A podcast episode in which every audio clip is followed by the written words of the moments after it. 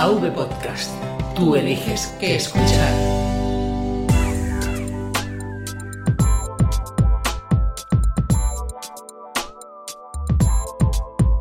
Bienvenidos a Proyecto Macintosh. Este es el capítulo 45 y hoy es 7 de marzo de 2017. Proyecto Macintosh es el único podcast en español centrado exclusivamente en el Mac y en Mac OS. Hoy tenemos un programa muy especial, una revisión de todo lo que está haciendo Apple, de lo que ha dejado de hacer y de lo que podría hacer en los próximos meses. Yo soy Emilcar y en este debate sobre el estado de Apple me acompañan David Isasi y Carlos Burges y más gente, porque hoy no estamos solos. Esto con Jobs no pasaba. Un programa de AV Podcast Para los usuarios de Apple. AV Podcast. Tú eliges qué escuchar. Sí, efectivamente estás ante un programa conjunto entre Proyecto Macintosh y esto con Jobs no pasaba. Así que vamos a empezar la ronda de presentaciones inmediatamente, empezando por José Luis Hurtado. Buenas noches, José Luis.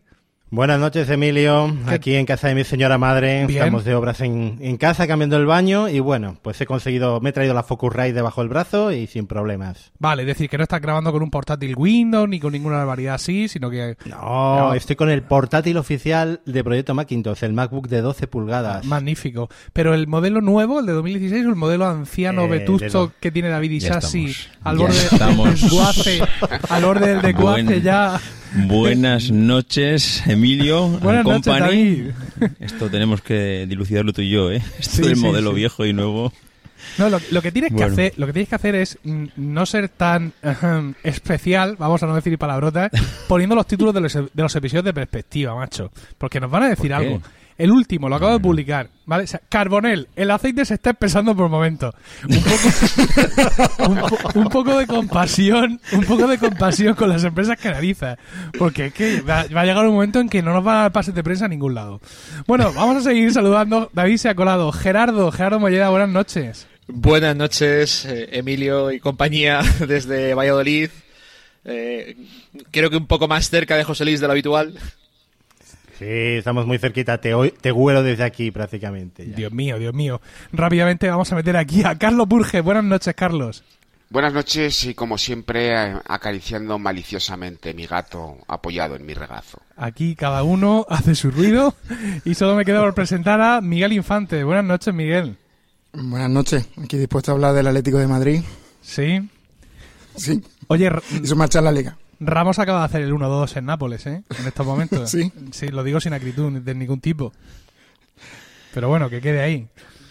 Bueno, eh, tenemos un guion, eh, tenemos un montón de gente dispuesta a hablar, este debate sobre el estado de Apple. Y bueno, hemos hecho un intento por salud mental para dividir este debate, insisto, en cuatro bloques.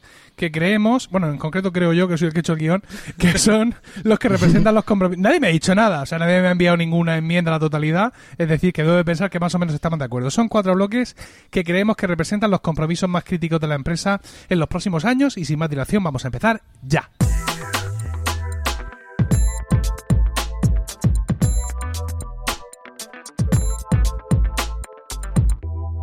Y empezamos por el futuro del iPad. Empezamos por este tema porque quizá cuando estés escuchando esto mm, es posible, porque evidentemente algunos lo escucharéis nada más salir, otros lo dejaréis un poco más. Pero bueno, es posible quizá que cuando lo escuches esto Apple ya haya hecho un movimiento, haya movido ficha y ya tengamos esa renovación de la gama de iPads prevista para marzo de este año 2017. Según el último informe financiero de Apple, la sección iPad le dio unos ingresos de 5.533 millones de dólares en el último cuatrimestre, lo cual supone un 7% del total. Es un porcentaje pequeño, pero no es nada despreciable. Y esperamos, Miguel, Miguel Infante, mucho del iPad, ¿no? Porque eh, el, el- el lema, por así decirlo, lo que la mayoría de los analistas, bloggers, podcasters y eh, personal de servicios sanitarios piensa es que Apple, Apple no está dejando al iPad ser el iPad, ¿no? Crecer todo lo que puede. No, tenemos una era post-PC huérfana desde que se nos fue Job y el AP, o sea, el iPad necesita un, un buen impulso, ¿no? Parece ser que le van a hacer perder los marcos, parece ser que el, el iOS 11 puede traer mejoras que hagan tener sentido pantallas grandes como la del iPhone Plus y, y- y la del iPad, porque yo no sé vosotros, pero no sé si algunos poseedores de un iPad Pro de 13, pero a mí no me parece el sustituto de un ordenador eh, o de un Mac en muchísimas situaciones, ¿no? Y mm, creo que es un producto mm, de potencia sobrada, pero muy, muy falto de software y de, mm, y de una apuesta fuerte por, por la diversificación y la productividad, ¿no? Hombre, yo soy yo soy usuario del iPad Pro, yo tengo uno de, de 13, como tienes tú, Miguel, y, y la verdad es que yo yo por lo menos no lo utilizo como sustituto de, de un portátil o, o como sustituto de, de un ordenador de sobremesa. Hay gente que lo lleva por ahí pues haciendo esa función. Yo lo tengo como complemento y de hecho a mí me sirve pues para ir con bueno con mis documentos del trabajo, me sirve para tomar notas eh, en, el, en el iPad con el lápiz me sirve pues para ver planos me- bueno la verdad es que lo tengo también como un- una especie de carpeta digital.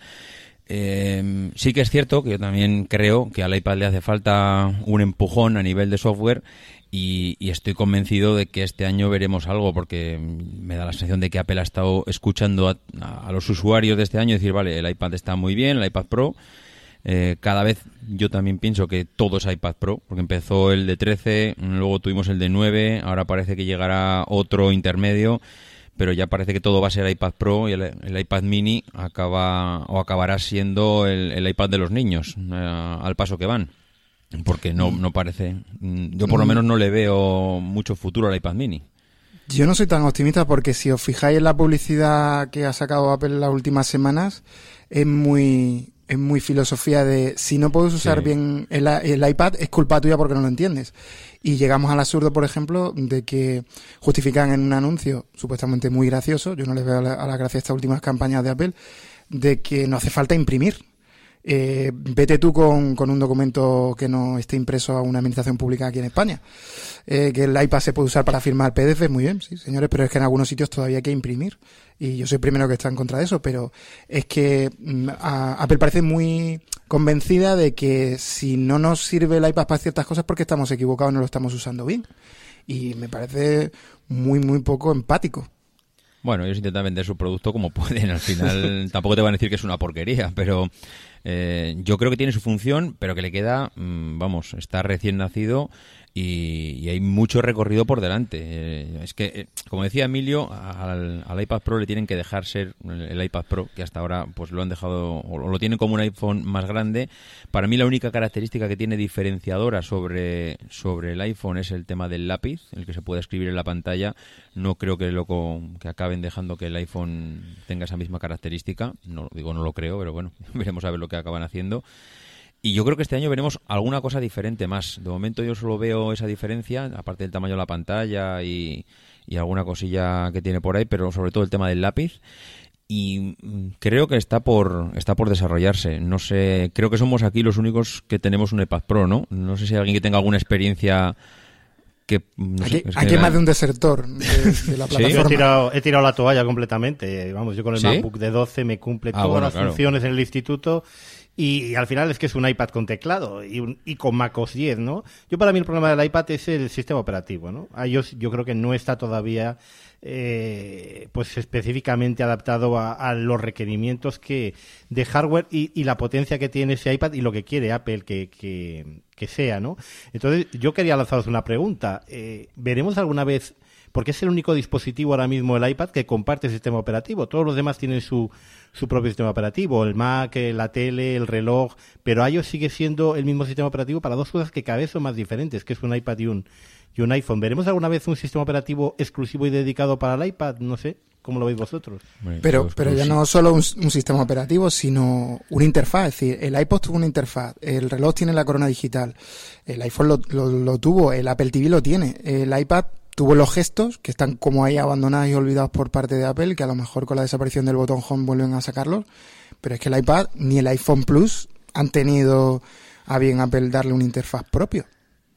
Es que yo creo que Apple está esperando que los, desarro- los desarrolladores muevan ficha, ¿eh? O sea, al final es decir, yo te doy aquí el hardware y a partir de ahora desarrolla tú, haz una aplicación pro, sí, ¿y por qué tengo que hacerlas todas yo?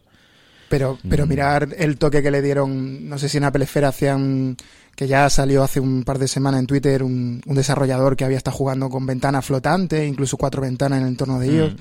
Y, y los de Apple ya le habían pegado el toque, de que ni si le ocurriera lanzar esa aplicación porque las ventanas flotantes no, no encajan en, en lo que ellos ven.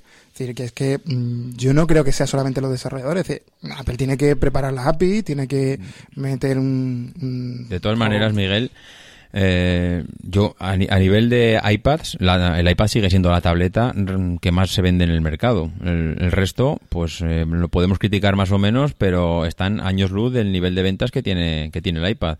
Apple sigue marcando los tiempos aquí y Sí. la sensación es que, bueno, mm, los demás lo critican mucho, el iPad sigue siendo un, un iPad de juguete, porque no, no es un iPad Pro con, con todas las letras, pero ah, en lo que es en el sector de tablets es y cuando digo iPad Pro ya no solo me refiero al de 13 que parece el más grande el de 9 también es el mejor la mejor tablet que hay ahora mismo en el mercado. Por mucho que creamos que las tablets pues están de capa caída que no están de moda pues porque al final es un producto que dura bueno es que sigo teniendo el iPad 1 o sea yo el iPad 1 lo sigo teniendo ahí operativo. No sé cómo puede aguantar esa batería todos estos años pero ahí sigue funcionando. Entonces es que es eterno. Mm, Es que nos tenemos que acostumbrar que el ciclo de renovación de este equipo es el que es y, y, bueno, la- cuesta una pasta. Y la gente hay veces que no necesita gastarse tanto dinero en una tablet, pero si, si vas a nivel de ventas, Apple está cortando aquí el bacalao. Bueno, Bueno. el so- Cuidado, ¿Me cuidado, dais, ¿Me dais hueco que voy? cuidado. Venga, venga. A dejar el sitio, dejar el sitio. me dais juego que voy, que os he estado escuchando todos muy atentamente. Vamos a ver, Apple dice que eh, el tablet o el, iPad es, digamos, el sustituto del futuro ordenador, pero es una opción más. Nosotros aquí nos hemos juntado, mm, pues, media docena de frikis de producto que utilizamos de forma más o menos profesional los productos de Apple y lo que eh, estamos pensando es que eh, eh, Apple debe construir un Mac alrededor de la plataforma del iPad porque nosotros esperamos un cierto nivel de uso. Pero tenemos que abrir la vista, tenemos que abrir mucho la vista para ver cómo utiliza todo el mundo los diferentes productos de Apple. Entonces, eh, en el iPad, como ordenador, como producto, eh, sí que ofrece una serie de características básicas para un porcentaje muy elevado de la población que lo utiliza como tal.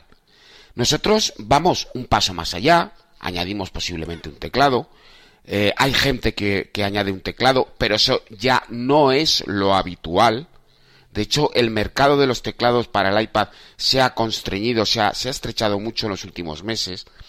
Y eh, realmente eh, a la hora de convertir el iPad en un ordenador, a la gente lo que se le está dando es la experiencia que conoce del iPhone, que es muy importante, porque no se le da un manual de mm, 200 páginas, sino que es la experiencia que conoce, más ampliada, más cómoda, que se acerca más al uso de un ordenador. No tenemos que confundir con que para ser un sustituto del Mac, el iPad tenga que convertirse en un Mac. El iPad es otra cosa diferente. Y para muchos usuarios que trabajan generalmente con tareas administrativas, de tipo texto, con pequeñas ediciones, con edición de un vídeo, es para muchos mucho más que suficiente y además están adaptados a una interfaz que ya conocen del iPhone. Así que mm, yo, desde mi punto de vista, no queramos convertir el iPad en un Mac. El iPad será un sustitu- sustituto de ordenador, pero será otra cosa diferente a un Mac. Y el Mac, cuyo mercado, cuya cuota de mercado cada vez es más pequeña, se dedicará exclusivamente para temas profesionales. Con lo cual cada vez tendremos menos Macs y además más caros. Pero Carlos, estarás de acuerdo en que a medida que el iPad Pro y su sistema operativo vayan evolucionando, habrá muchos más usuarios que como José Luis o como yo, que tenemos un MacBook y nos lo llevamos a todos los lados, empecemos a dejar ese ordenador, ese portátil en casa para ir llevándonos un iPad Pro. Simplemente pues porque ya no necesitemos eso. Lo que pasa que yo creo que esto que yo estoy- Apple, Apple lo que hace es solapar inteligentemente las gamas. Porque Sí. para que cani- can- le canibalice otro, se canibaliza a sí mismo. Cuando Apple lanzó el MacBook, yo dije, es, eh, lo escribí claramente y está reflejado, es un iPad para los que no se manejan con un iPad. Y tú tienes un iPad para los que al final llevar un portátil encima es demasiado para el trabajo que hacen. O sea que ahí tienes un solapamiento, pero es por la intención de uso, no es por diferenciar las gamas. Con lo cual mm, tenemos aquí dos productos cuya filosofía es la misma, que es la productividad, pero la aproximación a esa misma filosofía se realiza desde dos posiciones totalmente diferentes. Y cuando tratamos de acercar, acercar esas dos posiciones es cuando nos empiezan a chirriar las cosas. Pero es que Apple no tiene ninguna intención de acercar esas dos posiciones. Apple llevará a unos usuarios, los profesionales, hacia el ordenador y otros usuarios, muchos otros usuarios, que vienen del iPhone acabarán en el iPad conforme vaya añadiendo nuevas características, pero no esperemos que esas características se parezcan al uso de un ordenador, porque no van, no van por ahí los tiros, no van a ir nunca por ahí los tiros.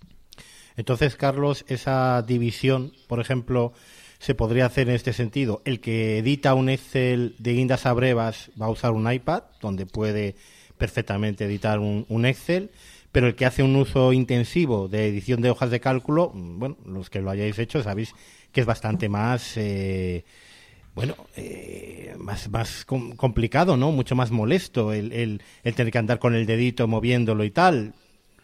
Sería esa la, la división. Sí, sí, ¿no? claro, esa es la idea. O sea, tú tienes un dispositivo que te permite trabajar con muchos pilares básicos, con texto, con fotos, con vídeo, con tal, a un nivel más o menos profesional, pero hemos de tener en cuenta que la mayoría de los usuarios tenemos que salir de nuestra burbuja eh, semi ultra eh, profesional o de prosumer, la mayoría de los usuarios utilizan una serie de tareas básicas y salen muy poco de ahí. Hoy mismo he estado, he estado dando un curso a los ejecutivos de la Fábrica Nacional de Moneda y Timbre sobre el iPhone 7 y son gente que trabaja eh, eh, con ciertos niveles de productividad importante.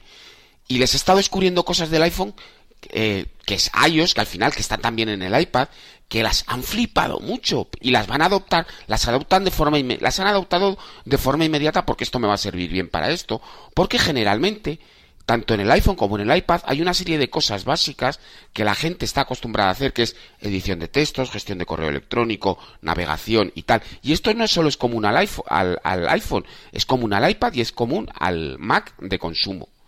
Entonces lo que vamos a ver es una evidente separación de filosofías con un mismo resultado. Y luego cada uno elegirá lo que quiera. Pero que intenten acercar el iPad al Mac, no lo van a hacer no vamos a tener un iPad convertido en un Mac, porque Apple no, no quiere, no le interesa, quiere otra filosofía para este producto. Carlos, si puede, si Carlos, puede vender dos, mejor, claro.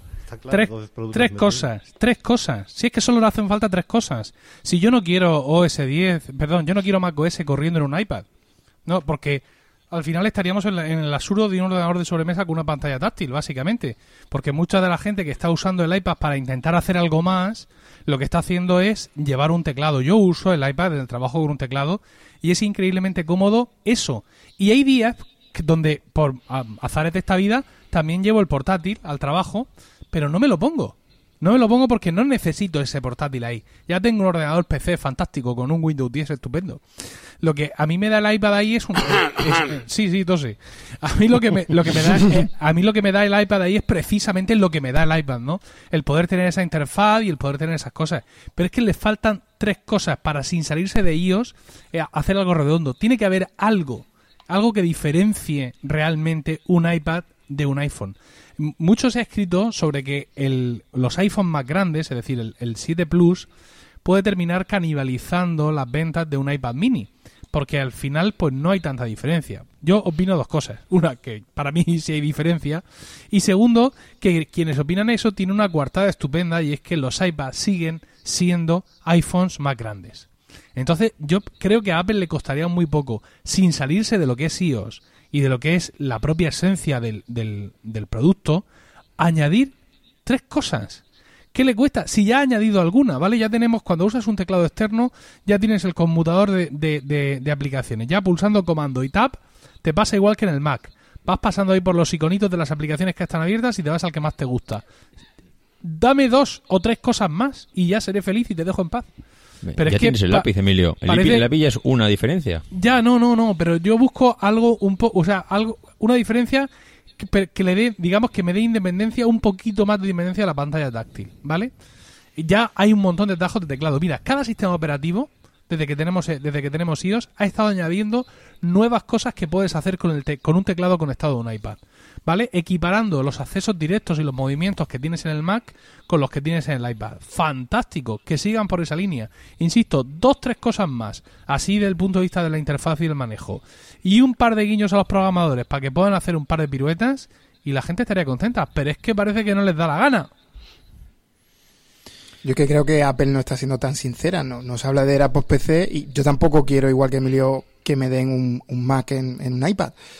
Pero es que aquí ha habido un, un, corte en la progresión. El primer iPad era para consumir contenido, después se, se ha podido crear iMovie en la suite mm, ofimática y después ahí se ha dejado un montón de caminos mm, por evolucionar que la clave son las propias aplicaciones del sistema y una interfaz. No me digáis que la Pero Miguel, ¿tú qué echas partida... ¿Qué echas de menos del iPad? La, la pantalla, esa es la cuestión, la es lo que te iba a decir. Es, la pantalla ¿qué, partida. ¿Qué más queréis? ¿Qué más queréis? O, o tenéis? Por, por, ejemplo, pongo un ejemplo. Eh, MyNode, eh, pantalla partida, eh, GoodNotes, que yo uso también igual que David mucho el lápiz. Eh, como no haya abierto la aplicación, me vuelvo esquizofrénico en ese mm, raíl eterno de aplicaciones para encontrarla si no la he abierto hace poco. ¿Qué les cuesta es crear una segunda? sí. No, ¿Por qué no se crea una segunda capa? Yo estoy mm, de acuerdo con Carlos en que el 80%, como diría Emilio, de la población civil le va a le sobre el iPad y, y lo cambiará cuando reviente. Pero para otro público, yo no creo que el camino que esté siguiendo Apple de firmar acuerdos con IBM tal, le esté dando resultados para el desarrollo de software profesional. Es crear una capa oculta al usuario de a pie que nos dé un poco, a lo mejor a los cuatro frikis, pero es que eso estimula, eso estimula a los desarrolladores y a los que pagamos 50 pagos por, por una aplicación. Que, que eso, esa infantería es la que sostiene una plataforma, no el enfoque que está haciendo Apple ahora.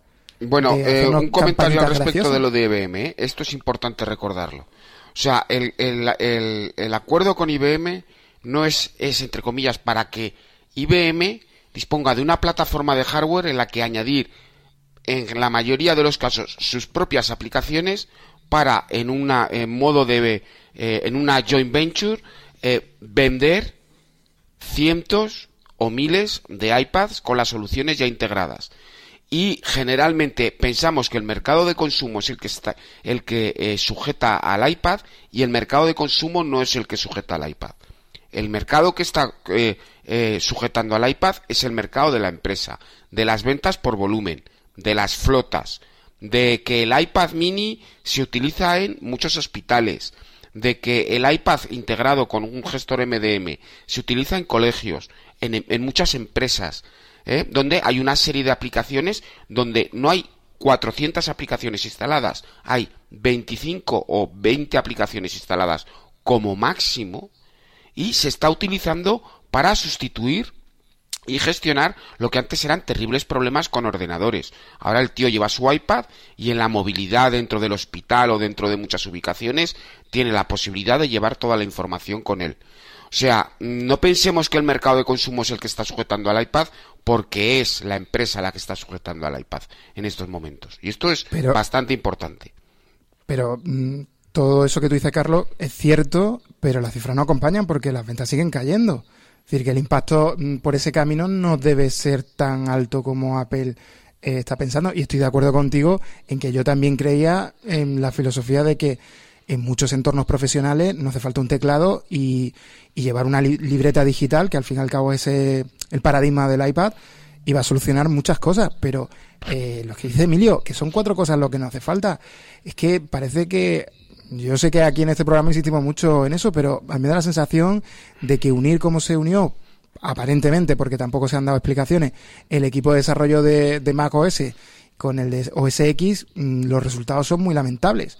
Porque yo os pregunto, mm, allí que hay, hay un señor que llega de 8 a 3, mm, ficha para desarrollar las nuevas cosas y lo que se le ocurre para darme el iPad Pro y justificar mil y pico euros es que me das en notas y en mail tres, tres paneles y una multitaria de risas, porque mm, eso es lo que yo he hecho en falta. Es decir, desde, desde el iPad Air, que ya se presentó en 2014, aquí hemos tenido muy pocas novedades más allá de pantalla más grande, un poquito más fino y un poquito más de potencia. Vale, En- te lo, en- le voy a dar la vuelta, ¿vale? El, el- el ciclo de actualización del iPad, teniendo en cuenta que donde más se está vendiendo en un- es en una empresa, es de 3 a 5 años. Evidentemente, Apple puede estar interesada en, tratar de impulsar el mercado de consumo, pero aunque añada muchas nuevas características productivas, el ciclo de cambio o el ciclo de, eh, intercambio de, de producto, de cambio de flota eh, al respecto de, las empresas, que es donde realmente está haciendo el dinero, porque no vende un iPad y eh, le queda, mu- aunque haga un descuento en, en, en, en venta por empresa, al vender 1000 iPads, 500 iPads, 60 iPads, le queda una cantidad mucho mayor que cuando vende solo uno. No porque vende muchos, sino porque unidad a unidad eh, reduce precios de transporte, reduce eh, precios de gestión, reduce precios, eh, obtiene contratos de mantenimiento mucho más competitivos, etcétera si eh, sus flotas, y ellos lo tienen controlado perfectamente, las flotas que venden, eh, el cambio, digamos, eh, el, el cambio cuando finaliza ese plazo en el que el iPad, no vamos a decir que queda obsoleto, pero ya han pasado tres o cuatro años y toca cambiar la flota, mientras ellos no vean que no tienen eh, oportunidad o necesidad de hacer esos cambios, no es que al mercado de consumo nos vayan a dar por ahí, porque se van a ir añadiendo cosas. Pero cuando digamos que confluya el mercado de consumo, cosa que hará posiblemente eh, antes de, de final de esta década, y confluya todo ese cambio generacional de diferentes iPads que se han ido instalando, muchísimos de ellos por IBM, vamos a ver cómo de repente dice Apple, tomad y bomba y empujonazo. ¿Y qué empujón? ¿Por qué? Porque llega el ciclo de renovación y se van a renovar muchísimos iPads y es el momento de favorecer la venta y de nuevo, no solo para el usuario de la calle, sino especialmente para empresa, donde le está resultando eh, o donde está resultando el iPad una, una opción muy muy lucrativa y según qué nichos de mercado. Yo veo falta de innovación, por ejemplo, también en el teclado. Mm, y no me voy a encender y voy a hablar del teclado porque mm, tardaron un siglo en sacarlo en castellano mm, y es más propio de Microsoft que de, que de Apple. Y ahí yo creo que está la demostración de la falta de innovación de Apple en la plataforma. Eh, mm, una interfaz, le hace falta una interfaz. Algo, algo mm, que en ciertas circunstancias permita una comunicación más potente con la máquina. Que incluso eso abriría ese mercado que hablas tú de, de profesionalidad. Es decir, mm, el teclado, ¿en serio os contenta el teclado que tiene tanto el iPad de 13 como el de 9,7? ¿Os parece propio de Hombre, a, Apple? mí el, a mí el teclado no me disgusta, no sé, pero ¿qué esperas del teclado? Porque al final me parece un teclado que es bueno, que se adapta a la Pues, por pantalla, ejemplo, portátil. La, la Touch Bar de, que sacaron para Pero si Mac. tienes, pero si tienes una pantalla táctil, al final Pero ahí tienes que le- mm, te obliga a levantar la mano. Steve Jobs ya lo decía, el, el famoso efecto, el- la mano de mono, ¿no? Pero es que De no a mí me da la sensación, la Miguel, mano. que tú lo que buscas es un MacBook, tú usas un portátil en el iPad, ¿no? Al final buscas Yo un lo que busco trackpad, eh, eh, buscas es el, que- el Mac OS. No, no, no, no, no, no. Busco, busco mm, poder tener que llevar menos el Mac en ciertas circunstancias y tener la sensación de que, porque aquí todo el mundo está muy tranquilo y tal, pero en algún momento los desarrolladores se pueden poner a no desarrollar para la plataforma y saber que esto es exponencial, se cae, se cae la plataforma. Porque si no hay des- si no hay usuarios, no hay desarrolladores que apuesten por la plataforma, que es ju- justo lo que le pasa al mercado de tablets de Android. Yo creo que aquí Apple- compra. Mm, Miguel, aquí yo creo que Apple es verdad que sí que es cierto que pueden decir, oye, mira, vamos a, vamos a seguir o vamos a poner el acelerador y vamos a implementar más cosas, pero ellos yo creo que van mirando por el retrovisor y por el retrovisor no viene nadie detrás. O sea, es Que sí, bueno, porque si ahora mismo no me yo, yo ahora dejo el iPad y, y ¿qué me compro? Porque es que mm, ¿quién es el que le hace competencia directa al iPad Pro hoy en día? Hombre, eh, Mm. directa David no, pero tienes a, a Microsoft que está haciendo una apuesta distinta. Es decir, Pero es ah, distinto, ya no sí, es lo mismo. Ya, ya, pero, mm, pero vale para lo mismo. Quiero decir, eh, eh, No, para lo mismo es el MacBook. ya, no, pero escúchame, eh, esto es esto es un, un mercado de gente que necesita trabajar en movilidad de manera ligerita. Y dice Apple, yo tengo el iPad que tienes, es el mejor hardware que hay en este mundo, con un rendimiento espectacular. Pero aquí el sistema operativo es móvil. Es un sistema operativo táctil 100% y siempre lo será dubidú dubidá. Y luego aparece Microsoft que dice, bueno, yo tengo un hardware más de medio pelo, pero a cambio tengo aquí un botón que hace que cambie de interfaz táctil a interfaz de sobremesa y de escritorio. Y a mí me parece interesante que Microsoft se empeñe en eso, porque realmente hay gente que opta por eso. Y opta por eso porque quiere, o sea, quiere, quiere aprovechar la potencia de ese dispositivo que tiene para que corra un sistema operativo de escritorio y luego eso poder llevárselo. Mi jefe, mi jefe, por ejemplo, teniéndome a mí a sus pies, a lo que él quisiera, no optó por un portátil, por un portátil Windows, que le podía haber comprado el que él hubiera querido. Ha, ha optado por una Surface porque la portabilidad que tiene, el, el- el- el tamaño, el peso, y le, y le da lo mejor de dos mundos. Y así hay muchos profesionales. Yo no quiero que Apple entre en esa guerra. Es decir, yo no quiero que Apple corra Mac OS en el iPad. Pero sí quiero que, que aporte un par de cosas más. Es decir, es que el desprecio de Apple por las pantallas grandes es increíble. Al principio no. Lo mejor era, claro, lo mejor era el, ordena, el, el teléfono de 2,1 pulgadas. Y todos, sí, sí, sí, ese es el mejor. Luego nos han ido agrandando, nos han ido agrandando. Y ahora nos encontramos, y ahora yo lo estoy viviendo en primera persona, con que tenemos un iPhone 7 Plus que lo giras y prácticamente no pasa nada. Y yo he hecho esfuerzos titánicos, como yo tengo un podcast diario que rellenar, he, hecho- he estado una semana usando el, el teléfono en horizontal entero para ver si tenía algo que contar. Y como no me gusta cabrearme online, ¿vale? Pues he, he dicho, bueno, no- voy a hacer un episodio de Milcar Daily sobre esto, porque tenían muy pocas cosas interesantes que, que contar en ese sentido. Y el mismo poco cariño que le está dando al 7 Plus es el mismo poco cariño que entendemos que le, que le está dando no ya al iPad en general, ¿eh? sino ya, digamos, a esa apuesta Pro que en definitiva ha resultado ser una pantalla distinta con el lápiz que hace muchas cosas muy chulas, pero no todo el mundo eh, tiene esa necesidad de, digamos, de progresar. Toma, ahí, os habéis quedado muertos, ¿eh? De, pro, de progresar en, en, esa, en esa dirección. A ver, si, si tengo entendido un poco el escenario, creo que Gerardo es el más lejano al iPad de todos, ¿no? No, no, no, no, no, no, no. En- Todo lo no, contrario. no me separo de mi iPad. Entonces, ¿a qué, a qué viene tu silencio? Entra aquí. Eh, es- llevo un montón de tiempo intentando poner el pie en la puerta, pero es que no me dejáis. No, no, no. tienes, tienes que entrar a saco. Ya sabes que esto. Prefiero sí, que, haya un sí. poco de, que haya un poco de caos en la toma de palabra a que sea otra cosa. Venga, cuéntanos. A ver, yo eh, conservo un, un iPad 4 y claro, eh, este iPad 4 está comprado, eh, creo que es eh, finales de 2013. O sea, yo le pillé muy barato justo porque iba a salir el iPad Air. Yo ya sabía que me cambiaban de modelo cuando lo pillé, pero bueno, pues le pillé barato. Le meto una zurra tremebunda, creo que va por el entorno de rozando los mil ciclos de carga la batería o una cosa así. De hecho, la batería pues ya, ya no es lo que era. Y precisamente al respecto de esto de lo que hablábamos de del el, iPad para población civil, eh, yo este año he decidido que a lo mejor hay que ir pensando en, en cambiar de equipos por casa y le pedí a mi mujer que escribiera las, eh, las cosas para las que usaba el, el iMac.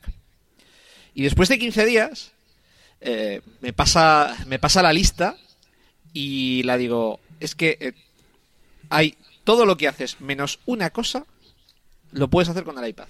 Y yo me he propuesto migrar a, a mi mujer al- a, que, a que haga todo con, con el iPad. Porque además estoy convencido de que le va a resultar más fácil. Aparte, pues así, ahora que no me oye, pues eh, dejará de enredar con el ordenador y me le quedaré yo solo para mí. Mira, si vamos a criticar a las parejas. Mira, A mí tampoco me escuchan, ¿eh? Que coste. Eh, eh, un par de detalles, ¿vale? Al respecto de una cosa que comenta Emilio, porque yo considero que es interesante, ¿vale? Que hay otras opciones de utilización de dispositivos como Surface en, en, en el mercado y que podrían resultar interesantes. Ok, me parece bien. Eh, eh, Microsoft ha vendido eh, 1,1 millones de Surface en el primer trimestre de 2016. ¿Cuántos iPads ha vendido Apple? ¿Realmente la solución de Microsoft está aportando algo? Porque Apple ha vendido 19 mi- no, perdón, 13 millones de iPad. Vale, hay muchas cosas en el medio eh, al respecto de diferentes calidades y precios entre pues el iPad Mini o los iPad Air, etcétera, pero si, posiblemente si nos ceñimos dentro del, Pro, que pueden ser más o menos los que juegan en la misma línea, al final eh, esa opción que vende Microsoft puede llamarnos mucho la atención a nosotros que somos unos tecnófilos, pero en ventas está resultando que al final no están vendiendo lo que deberían, con lo cual la gente tampoco debe de querer tanto esa posibilidad de saltar entre una cosa y otra. Y yo creo que si la compran, la compran porque se parece más a un ordenador que propiamente a un tablet. Yo creo que a la Surface lo que le hace falta es una RM mm, y un Windows que pueda correr en la RM. Y recordemos que Microsoft parecía también que no iba a llegar nunca a una buena videoconsola y ahora se da de tortas con, con la Play. Eh, Microsoft va muy lento, mm, no le, no le importa iterar hasta que llegue, pero en el momento en que llegue ese ARM y ese Windows que pueda funcionar con ARM, igual el iPad lo pasa peor, ¿eh? No lo sé. Mm, Si me puedes pronosticar cuándo ocurrirá eso, porque No, no lo son sé, dentro de tres Carlos, años, obviamente. cuatro años, cinco años, seis años, llegar y intentar romper, intentar romper, eh, evidentemente, por ejemplo, los Windows Phone no eran unos teléfonos desagradables, eran unos teléfonos muy atractivos, pero llegaron tan tarde que no se han comido nada. Tenían un problema de, de software, Carlos, porque yo he tenido un Windows Phone y el problema era las aplicaciones. No había apenas desarrolladores había. trabajando. Llegaban Pero la tarde. interfaz era chulísima. Llegaron tarde. Ya, Sí, pero sí, no, y era, eran era. muy útiles y funcionaban muy bien y lo que sea, pero llegaron muy tarde. Va a llegar, se, va a seguir pensando eh, Microsoft en un momento determinado que con la Surface va a sobrepasar al iPad, aunque sea a larga distancia. A larga distancia le va a pasar lo mismo que con el Windows Phone, que no va a llegar. No, no, si su apuesta, si su apuesta es dejar de, de contar con los partners y tirarse al, a los dos por uno como, como manera de tener un ecosistema. Tener el hardware, tener el sistema operativo y tener las aplicaciones y tener el almacenamiento. Es que yo creo que Microsoft va camino, entiende, de a- intentando hacer el mismo ecosistema que tiene Apple.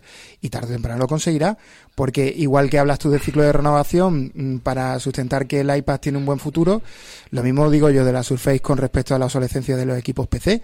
Tarde o temprano, eh, el mercado PC igual no se recupera y tiene crecimientos como tuvo en otras décadas, pero tarde o temprano cuando la gente renueve, mm, porque yo lo he visto en mi empresa hace poco, las renovaciones van a dos, a dos en uno. Y cuando la gente en el trabajo se acostumbre a usar eh, ese dos en uno, que yo no voy a decir que sea el interfaz ideal, pues a lo mejor se lo lleva también a casa. Y mientras el iPad, pues os digo, yo cuando lo tengo en el trabajo lo tengo en una peana con un teclado Bluetooth y, tengo que estar jugando de si quiero tomar nota a mm, quitarlo, ponerlo, porque le falta un interfaz propio que Apple no ha sido capaz de desarrollar. Fue capaz de hacerlo para el iPod, para, el- para el Watch, aunque a mí no me guste, y para el iPhone, pero como Steve Jobs se murió, aquí no nadie ha sido capaz de poner encima de la mesa un interfaz adecuado. No, no, no, no pongamos a Steve Jobs en las alturas porque Steve Jobs eh, era un tío excelente para muchas cosas y para otras muchas cosas era un desastre. ¿eh? Sí, sí, Eh, sí. va- vamos a ponerlo, vamos a ponerlo eh, en su contexto histórico adecuado, ¿vale? Eh, que, que porque falte este señor no quiere decir que no se hayan seguido haciendo cosas buenas en Apple y eh, se sigan haciendo cosas buenas y sigamos viendo cosas eh, absolutamente increíbles. Y al respecto del iPad, os voy a decir una cosa. El teclado, dentro de. para estos dispositivos móviles, eh, a, a la velocidad que estoy viendo cómo están desarrollando ciertas cosas y a la velocidad en las que estoy implementando yo, por ejemplo, el dictado, el teclado se nos va a quedar obsoleto en relativamente pocos años. Ay, Carlos, ¿de verdad en serio confías tú en Siri? Al menos No, el nivel sí, de ¿no? desarrollo que tiene. ¿Vo- ¿Vosotros habéis probado el dictado? Es No, el dictado funciona mejor, funciona mejor que Siri, eso es cierto. No, no, y va a funcionar todavía mejor. Porque yo estoy haciendo ahora mismo la transición completa a dictado. Evidentemente tengo la suerte de poder trabajar en casa y tengo un Claro, cierto nivel de intimidad. Claro, Pero aún así, en la calle, en la calle, en un momento determinado que te puedas apartar y, y- y agarrar un WhatsApp y dictarlo y que la gente te diga qué rápido escribes en el WhatsApp y sin faltas de ortografía. Y es el Ojo que en la calle con los. AirPods se escribe, se, se dicta de maravilla, ¿eh? Se dicta de maravilla. O sea, no es ningún tipo de problema. Entonces, el teclado tenemos que empezar a pensar que dentro de las futuras revoluciones de Apple empieza a ser un dispositivo eh, eh, accesorio, opcional, y que para muchas cosas el dictado la va a lo va a sustituir. Y está, yo creo que están, por las cosas que estoy viendo a nivel de interacción con el dictado y con, y con las mejoras que he visto en, los, en el último año, están desarrollando allí por debajo una capa muy importante a la hora de trabajar. Bueno, si os parece, y si no también, vamos a terminar la sesión esta del futuro del iPad y os voy a hacer, bueno, si- vamos a terminar, os voy a hacer una pregunta para que respondáis cada uno. Esto no sé yo. Voy a pedir la- voy a- mientras respondéis yo voy a hacer un vaso de leche. El tema está en que todo esto ha estado muy bien, muy bonito. Vamos a, digamos, a ir a la parte un poco más frívola, ¿vale? De, de todo esto del iPad, porque hemos hecho unas reflexiones estupendas, muy profundas, muy sesudas, y vamos a aligerar un poco el debate. Eh, con una pregunta tonta que seguramente, mm, digamos, poco aporta a todo esto, pero que al final muchas veces es con lo que se queda la gente. Y la pregunta es, eh, es simplemente una opinión. Quiero decir, no tenéis por qué basarla porque tenemos, no tenemos fundamentos para, para opinar una cosa u otra. Y es que eh, tenemos el rumor de que cuando Apple renueve los iPads ahora, pues vamos a tener el de 9,8, ¿no? Es decir, el tamaño habitual. Vamos a tener el, el de 12, no sé qué demonios, ¿vale? Es decir, los dos tamaños que tenemos ahora mismo en cuanto a iPad grandes. Y va a aparecer por ahí un tamaño misterioso de 10,5. Eh, ¿Vosotros pensáis que esto va a ser así? Mm, sí, no. No te- ya te digo, creo que no tenemos motivos para pensar ni que sí ni que no, nada fundado, pero estoy eh, deseando escuchar vuestras elu- elucubraciones, José Luis. Pues sí, lo va a ver, al igual que vamos a tener un iPhone 8 y un iPhone 7S en septiembre. Y el modelo caro lo vamos a pagar, eh, pues bien, a base de bien. Seguimos. Yo, Ger- yo estoy. Bueno, no sé si me he colado, pero bueno, ya que he empezado. Yo estoy de acuerdo, yo creo que sí que lo va a ver. Yo creo que Apple ha descubierto que, que el 12,9 igual es demasiado grande para algunos usuarios y, y va a meter ese, esa pantalla intermedia. Y al final parece que esto va de tamaños de pantalla. Lo mismo que del iPhone hay todo un abanico gigante, pues lo, lo va a ver del iPad y así que cada uno elija el que quiera. Gerardo, ¿vamos a tener otra pantalla grande más a la que desatender? Eh, Yo creo que no. Es que no tiene sentido tanta segmentación. Tanta segmentación de eh, 12, 10, 9, 7. Sobre todo eh, por la, la diferencia entre, entre 9 y 10. No sé, yo no, no, le, no le veo mucho sentido, pero oye. Carlos, tú que eres el único que entiende cómo se solapan la- las camas de Apple. ¿Cómo Yo solo digo A ver, que cuidado. cuando lo vea, cuando lo vea, me lo creeré. Nada más.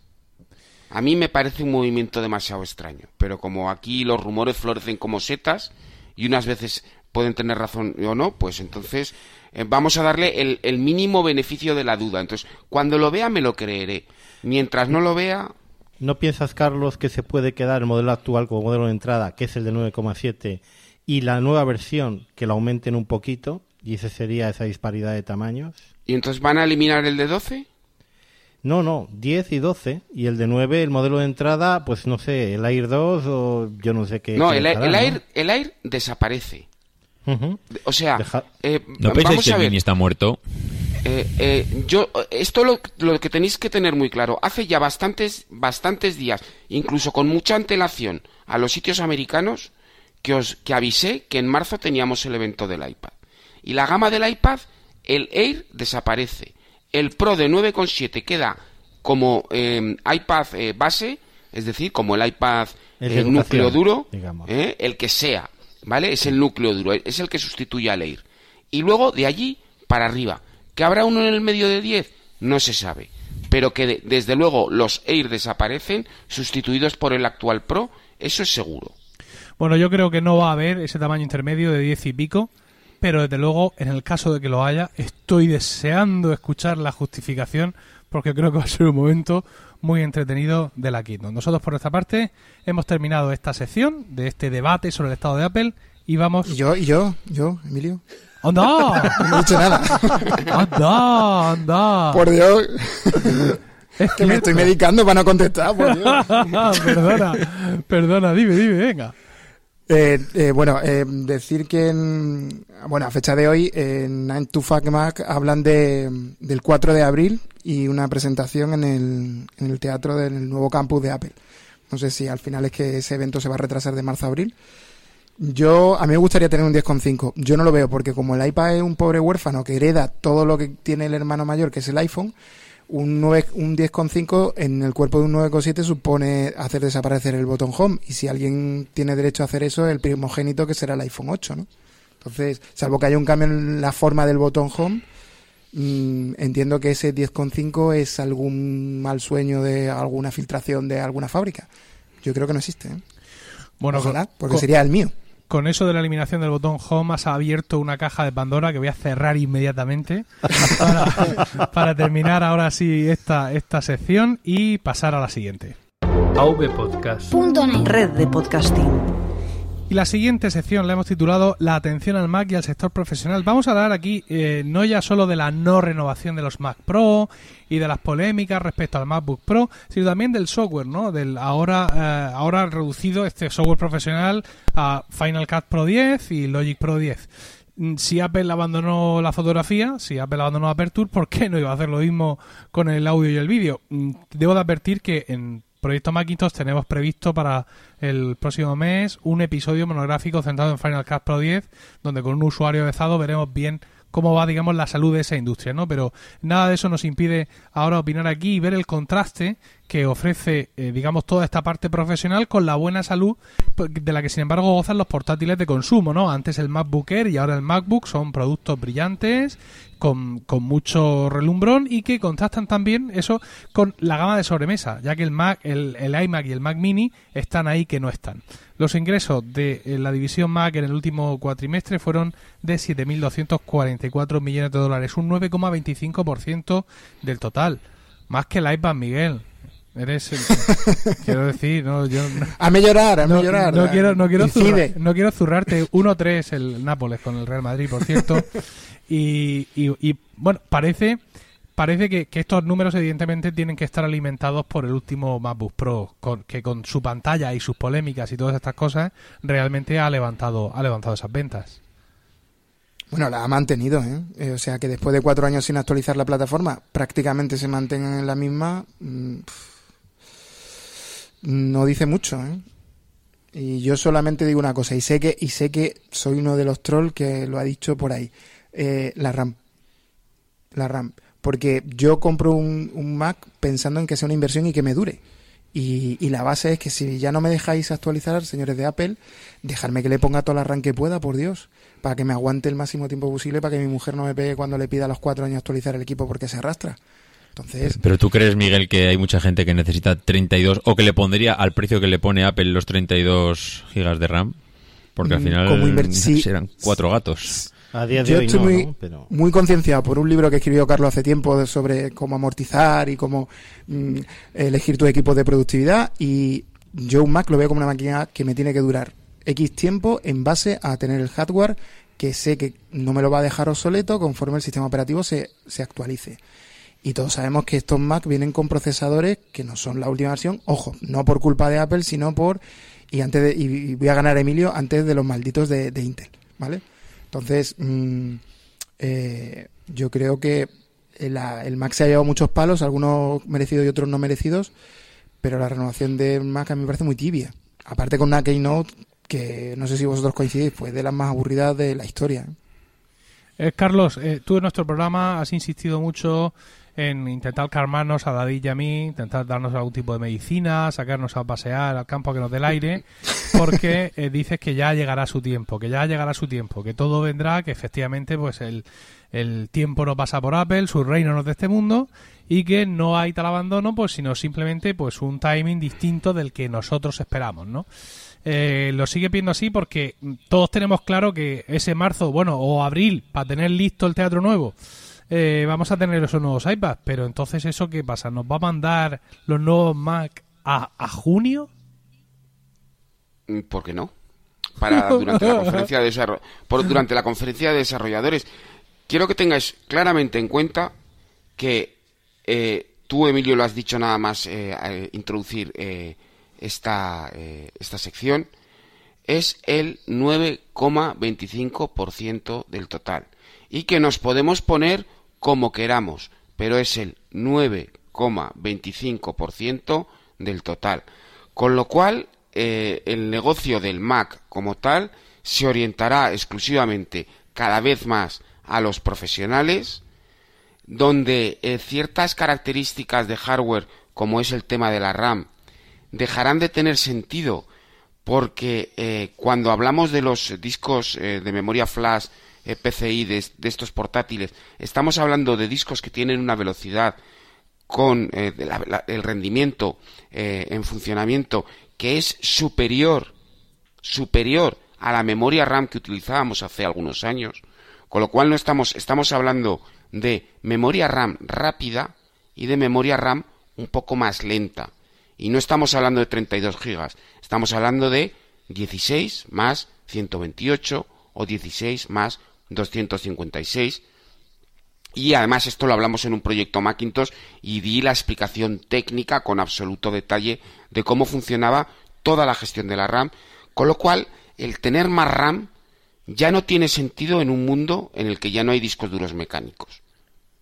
Y en el que cada vez los discos duros SSD, que nos empeñamos en llamar los discos duros SSD por llamarlos de alguna forma, que no es más que capacidad de almacenamiento, es cada día tan rápido como para adquirir incluso el 70 o el 80% de, de la velocidad que utilizamos en RAM.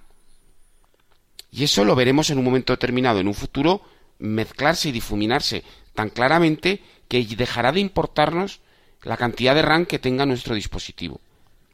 Pero de nuevo vamos a ver un giro hacia el sector profesional, donde eh, el Mac de consumo eh, cada vez tiene menos sentido, está más desplazado por otro tipo de productos, y el que quiera un Mac va a tener que pagarlo, y va a tener que pagarlo caro.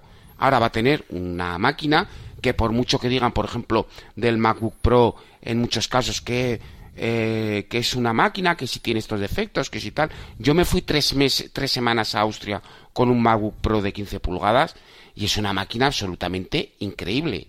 Es una máquina maravillosa. No me dio ni una pega, ni un solo problema. El USB-C, que me parecía algo terrible y espantoso en una primera, luego es maravilloso porque llegas y enchufas y no te tienes que preocupar de nada. Así que vamos a ver un cambio y ese cambio va hacia lo profesional, con máquinas menos máquinas, menos gama, muy diferenciadas y con eh, muy orientadas eh, a características específicas del mercado profesional. Específicamente, evidentemente, en, las aplicaciones donde sigue teniendo eh, cierta potencia en ciertos niveles de la industria, específicamente en Final Cut Pro y menos en Logic Pro X. Yo creo que sí. Dame un discurso. que a mí me toca cambiar de Mac este año Sí. El Mac Mini mm, como, muere, ¿no? Este año muere. No, el Mac Mini no. El Mac Mini, eh, yo hace tiempo hablé con una serie de personas de, cierto club eh, oculto y secreto que hay y se esperaba una renovación del Mac Mini en formato eh, no mini torre sino micro torre. ¿Vale? ¿Vale? Por cambiarle el formato al tipo de máquina pero te vas a encontrar con los mismos problemas que tienen las últimas versiones del Mac Mini, que si quieres la RAM la tendrás que comprar a Apple porque irá soldada y si quieres el disco duro tendrás que morir al palo del disco duro que le compres a Apple con su correspondiente PCIe. Hay que tener en cuenta respecto de estos equipos que es que eh, antes tú te comprabas un Mac Mini que era el, el ordenador de entrada y su potencia estaba por debajo de la necesidad mínima del usuario. Esto no solo le pasaba al Mac Mini, le pasaba a otros muchos ordenadores también. ¿Eh? esos portátiles de 400 euros, etcétera. Entonces tú sustituías la inversión que no habías hecho en un ordenador mejor por la paciencia de esperar a que terminaran las cosas. Pero ahora, tal como está la tecnología, el Mac Mini, y yo he estado muchísimo tiempo trabajando con un Mac Mini, en el momento en que le pones un SSD y tiene un poquito más de RAM, es una máquina administrativa para el resto de los usuarios tan capaz y tan funcional como lo podía ser eh, uno de los primeros Mac Pro. Pero Gerardo, tú, tú eres de iMac, ¿no? ¿Te, ¿Te vas a cambiar de bando? Eh, yo soy de iMac, lo que pasa que, eh, bueno, pues soy pluriempleado y por las tardes eh, curro pues tres o cuatro días a la semana en una consultoría y estoy tan hasta las narices del puñetero PC con Windows 10 que me han puesto, que ya llevo ya dos años. y yo he descubierto que las, las tardes que me quedo en casa y curro con mi iMac soy infinitamente más productivo que con el Windows 10. Entonces, como mi iMac es de 2009 y pues ya le va tocando, porque lo que estoy casi seguro es que el próximo sistema operativo, los Core 2 Duo, que es lo que tiene el mío, no lo van a oler, y que este es a lo mejor el momento de bajarse de barco, si no hace un par de años, pues mira, eh, me pillo un Mac Mini que para moverlo dos o tres días en semana lo meto en la bolsita que llevo el iPad y tan ricamente, con tener monitor y monitor y teclado en el otro lado, me sobra. ¿Te vas a llevar el bocadillo, Gerardo, y el maquinillo bajo el brazo al trabajo? Literalmente. Ese es el plan. A que, claro, llegados a este punto ya estoy pensando, oye, pues a lo mejor un portátil, a lo mejor hay que pensárselo también. Bueno, Mm. yo, yo hay una cosa que, que sí coincido con, con Carlos, ¿no? Y es que efectivamente los Mac cada vez van a ser más profesionales. Lo estamos viendo. Lo vimos en aquella polémica de que si eran carísimos los MacBook Pro. Y es que los tiempos en el que un estudiante de medicina con 18 años se compraba un MacBook Pro, eh, pues esos han pasado ya. O sea, estos son máquinas profesionales. El MacBook, de hecho, para mí es una máquina profesional, la máquina profesional del que necesita máxima portabilidad. Y, no sé, y el iMac pues se va a quedar esa máquina profesional, ese 5K mm, que está hasta arriba de, de todo, de procesador y de tal, para el que no quiera o necesite ampliación. Y eso, van a ser máquinas residuales profesionales. En cuanto al software, pues nos podremos seguir dejando todo lo que queráis sobre Aperture, pero si Aperture no tenía los suficientes usuarios, y yo creo que esto os lo he oído a vosotros hablar muchas veces, que Apple controla en la App Store cuántas, quién compra, cómo compra y cuándo compra, pues lo discontinuó, porque no merecía la pena tenerlo abierto. Final Cut Pro X, sabemos eh, nosotros además que, que, tenemos un poquito más de contacto con el mundo del cine, que se usa por muchísimas productoras independientes en Hollywood. Logic Pro yo ahí tengo menos contacto, pero mmm, sí que se oye bastante más y por eso lo mantendrán, porque tienen ventas. Entonces es lo que está haciendo Apple últimamente. Aquello que no es rentable, pues lo cierra, ¿no? Pero, pero a ver, Bueno. eh, José Luis, con el nombre que has dado a tu programa, ¿tú no echas de menos a, a- a aquel Steve Jobs que nos pintó una matriz y nos dijo profesional, eh, doméstico, eh, portátil, fijo? Y nos empezó ya a poner ordenadores de colores en aquellos huecos. y estaba todo tan, estaba todo tan claro. Llevamos todos tan felices. ¿Tú te acuerdas? Allí Pero con- Tim Cook es un optimizador de la empresa, es un contable. Miguel lo dice siempre despectivamente y yo creo que no hay que no hay que decirlo despectivamente, ¿no? Nosotros decimos esto con Jobs no pasaba, pero al final es una excusa. Hay cosas que Jobs hacía mal, hay cosas que Tim Cook hace mejor, viceversa, eh, son incomparables las dos épocas y el momento que vivimos ahora es este y en este momento Apple recorta o poda las ramas que no crecen con suficiente fuerza o que no le interesa tener eh, ahí en crecimiento y se concentra, ¿no? Y, y es que el retroceso del mercado PC es global, no es solo en el tema de, ese- de esas ventas de Apple que son un pequeñísimo porcentaje comparado con, con la época de ellos de que tú estás comentando, Emilio, donde el Mac eh, estaba casi en el centro todavía, ¿no? Pero, Emilia, es que José Luis te lo quiero confesar, pero en el, el especial que hicimos nosotros del iMac, la introducción que hizo José Luis de, de la historia del iMac es muy emocionante y muy emotiva y él le tiene especial cariño a esa máquina y, oye, porque está en plan durillo, pero el iMac estamos abandonados, ¿eh? Eh, porque Yo no le veo aquí hemos tenido. Hemos tenido, aquí hemos tenido yo cosas no, muy, ¿eh? muy fuertes, ¿eh? muy, y muy, muy disruptivas. Y aquí ya todo muy fino, todo muy fino, todo muy empaquetadito para que no lo toques. Y no sé. Yo abandonado no le veo. De hecho, hemos visto a Microsoft tampoco. haciendo un, un iMac hace poco y todos nos han abierto los ojos como platos como si no hubiésemos visto una pantalla así en nuestra vida cuando la llevamos viendo delante nuestro de hace ya un montón de tiempo. Simplemente que, que Microsoft ha cogido y la ha bajado un poco al suelo y se puede escribir encima de la pantalla. Pero vamos, eso es un iMac con un lapicero, vamos, de, de toda la vida. Y yo creo que aquí lo que tenemos es un problema con la palabra pro. Mm, así de claro. O sea, aquí todo el mundo es pro y, y yo creo- que aquí hay cuatro gatos que son pros y que realmente necesitan 64 y 128 gigas de memoria RAM y todo lo que le des. Pero los demás, yo solo digo que llevo un MacBook desde hace dos años debajo del brazo que mm, utilizo AutoCAD que va como las mil maravillas que edita que edita iMovie con vídeos en 4K y eh, lleva un Core M en, eh, en el ordenador y, y lleva una placa integrada que, que es de risa, o sea que ves la placa y es la de un móvil. Entonces, mm, esto hace, no sé, iba a decir 10 años, no sé, hace menos años, hace 5 años era ciencia ficción que un ordenador con un Core M como lleva esto hiciera lo que hace. Lo que pasa Eh, que... David, tienes toda la razón y de hecho nos convenciste a todos. Bueno, no, ¿Eh? no, si aquí la que convence es, Lo, es lo que pasa es que, seguimos, es lo que tú dices, la gente sigue traumatizada con la palabra pro porque nos hemos acostumbrado durante muchos años a ande o no ande, burro grande y todo el mundo pro. Si hasta llegué a tener yo un, eh, un Power, eh, vamos, ¿cómo se llama? El Power Mac G5.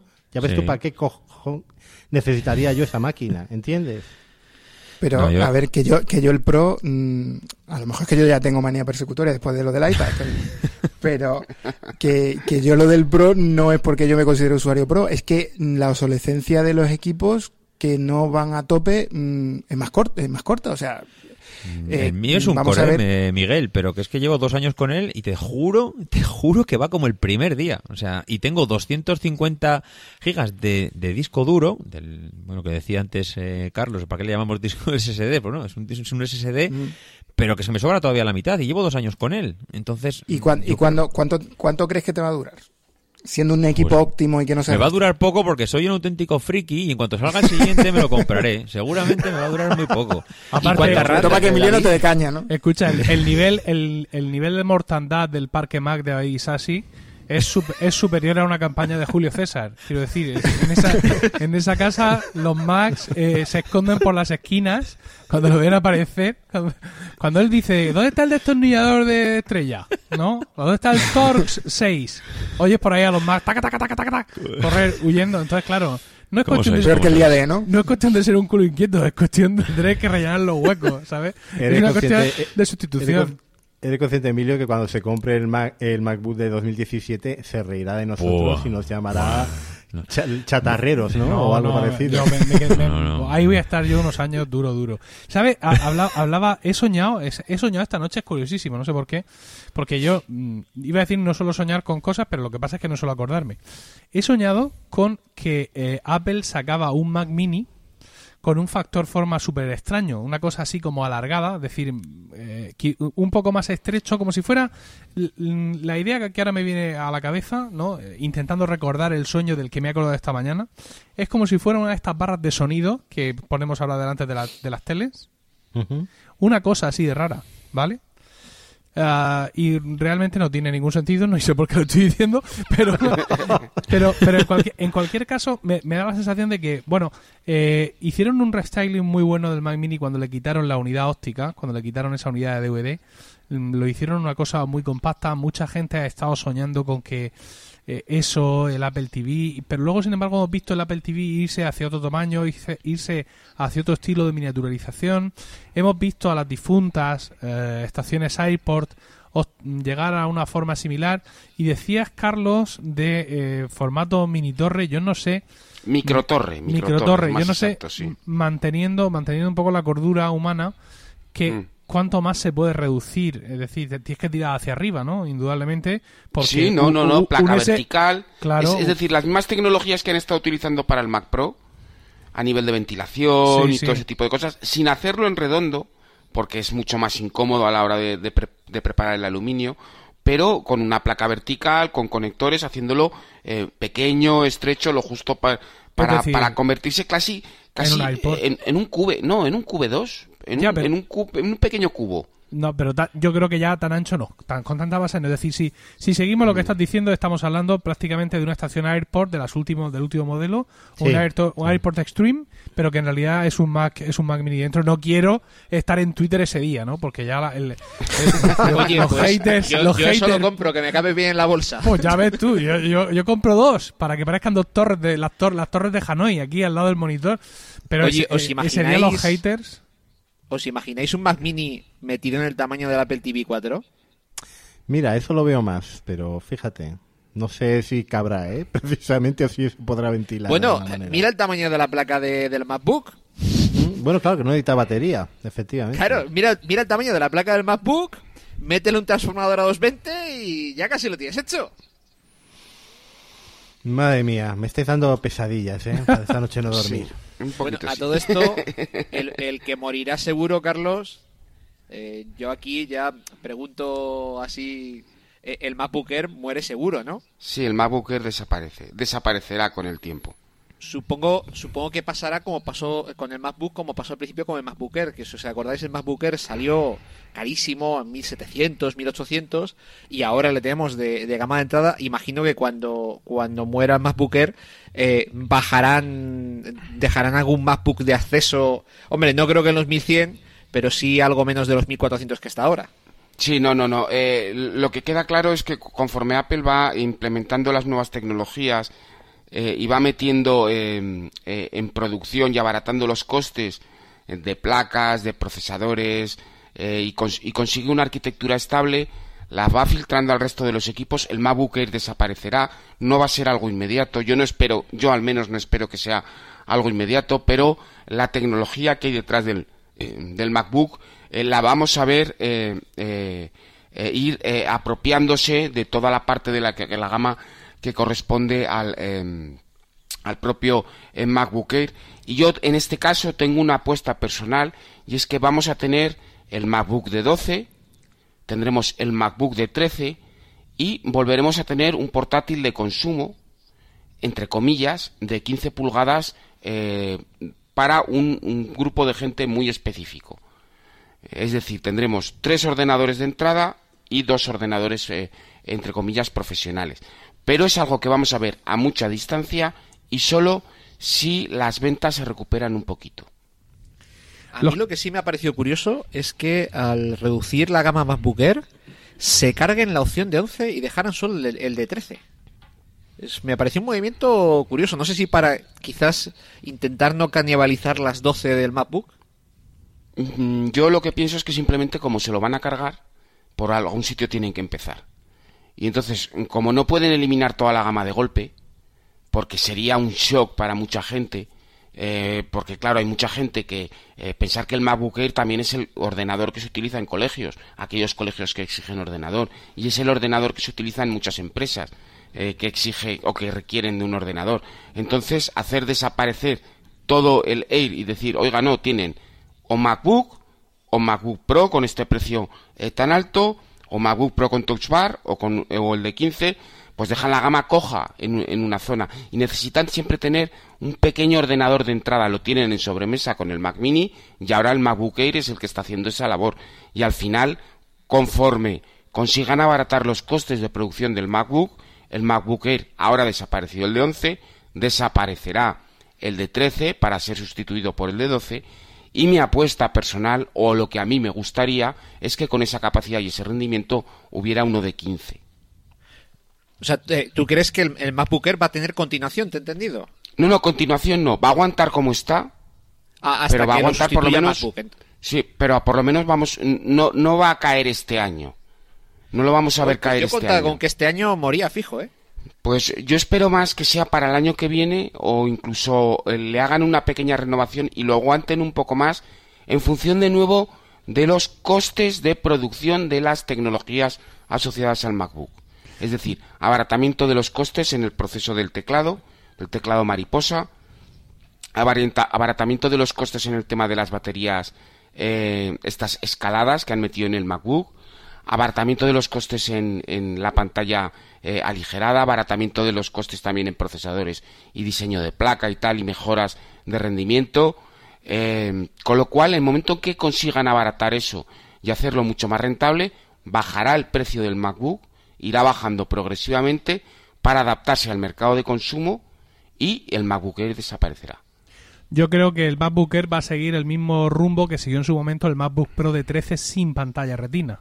Es decir, ya no vamos a ver más actualizaciones. Esta, esta subida de los 4 a 8 gigas que se hizo hace un año es lo último que le vamos a ver.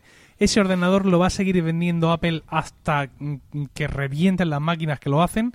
Y para mí eso significa que si estamos en 2017, puede que hasta 2018, quizá a principios de 2019, 19. Apple, Apple lo va a estar vendiendo al mismo precio. eh, hasta que finalmente, pues como finalmente sucedió con el, la gente ya no va a querer una pantalla no retina y ese ordenador pues va a dejar de estar a la venta, ¿vale? Cuando Apple se, se canse de él, insisto, a principios de 2019, aunque evidentemente será un equipo que seguirá dando batalla eh, mucho por ahí. Hemos pasado por encima de, de una de las novedades más interesantes en la gama más, creo que, que de este año. Los que me seguís en, en Emilcar Daily sabéis que yo soy muy de decir, jamás me compraré mientras estoy ya pidiéndolo con el, eh, ¿no? directamente en el Apple Store.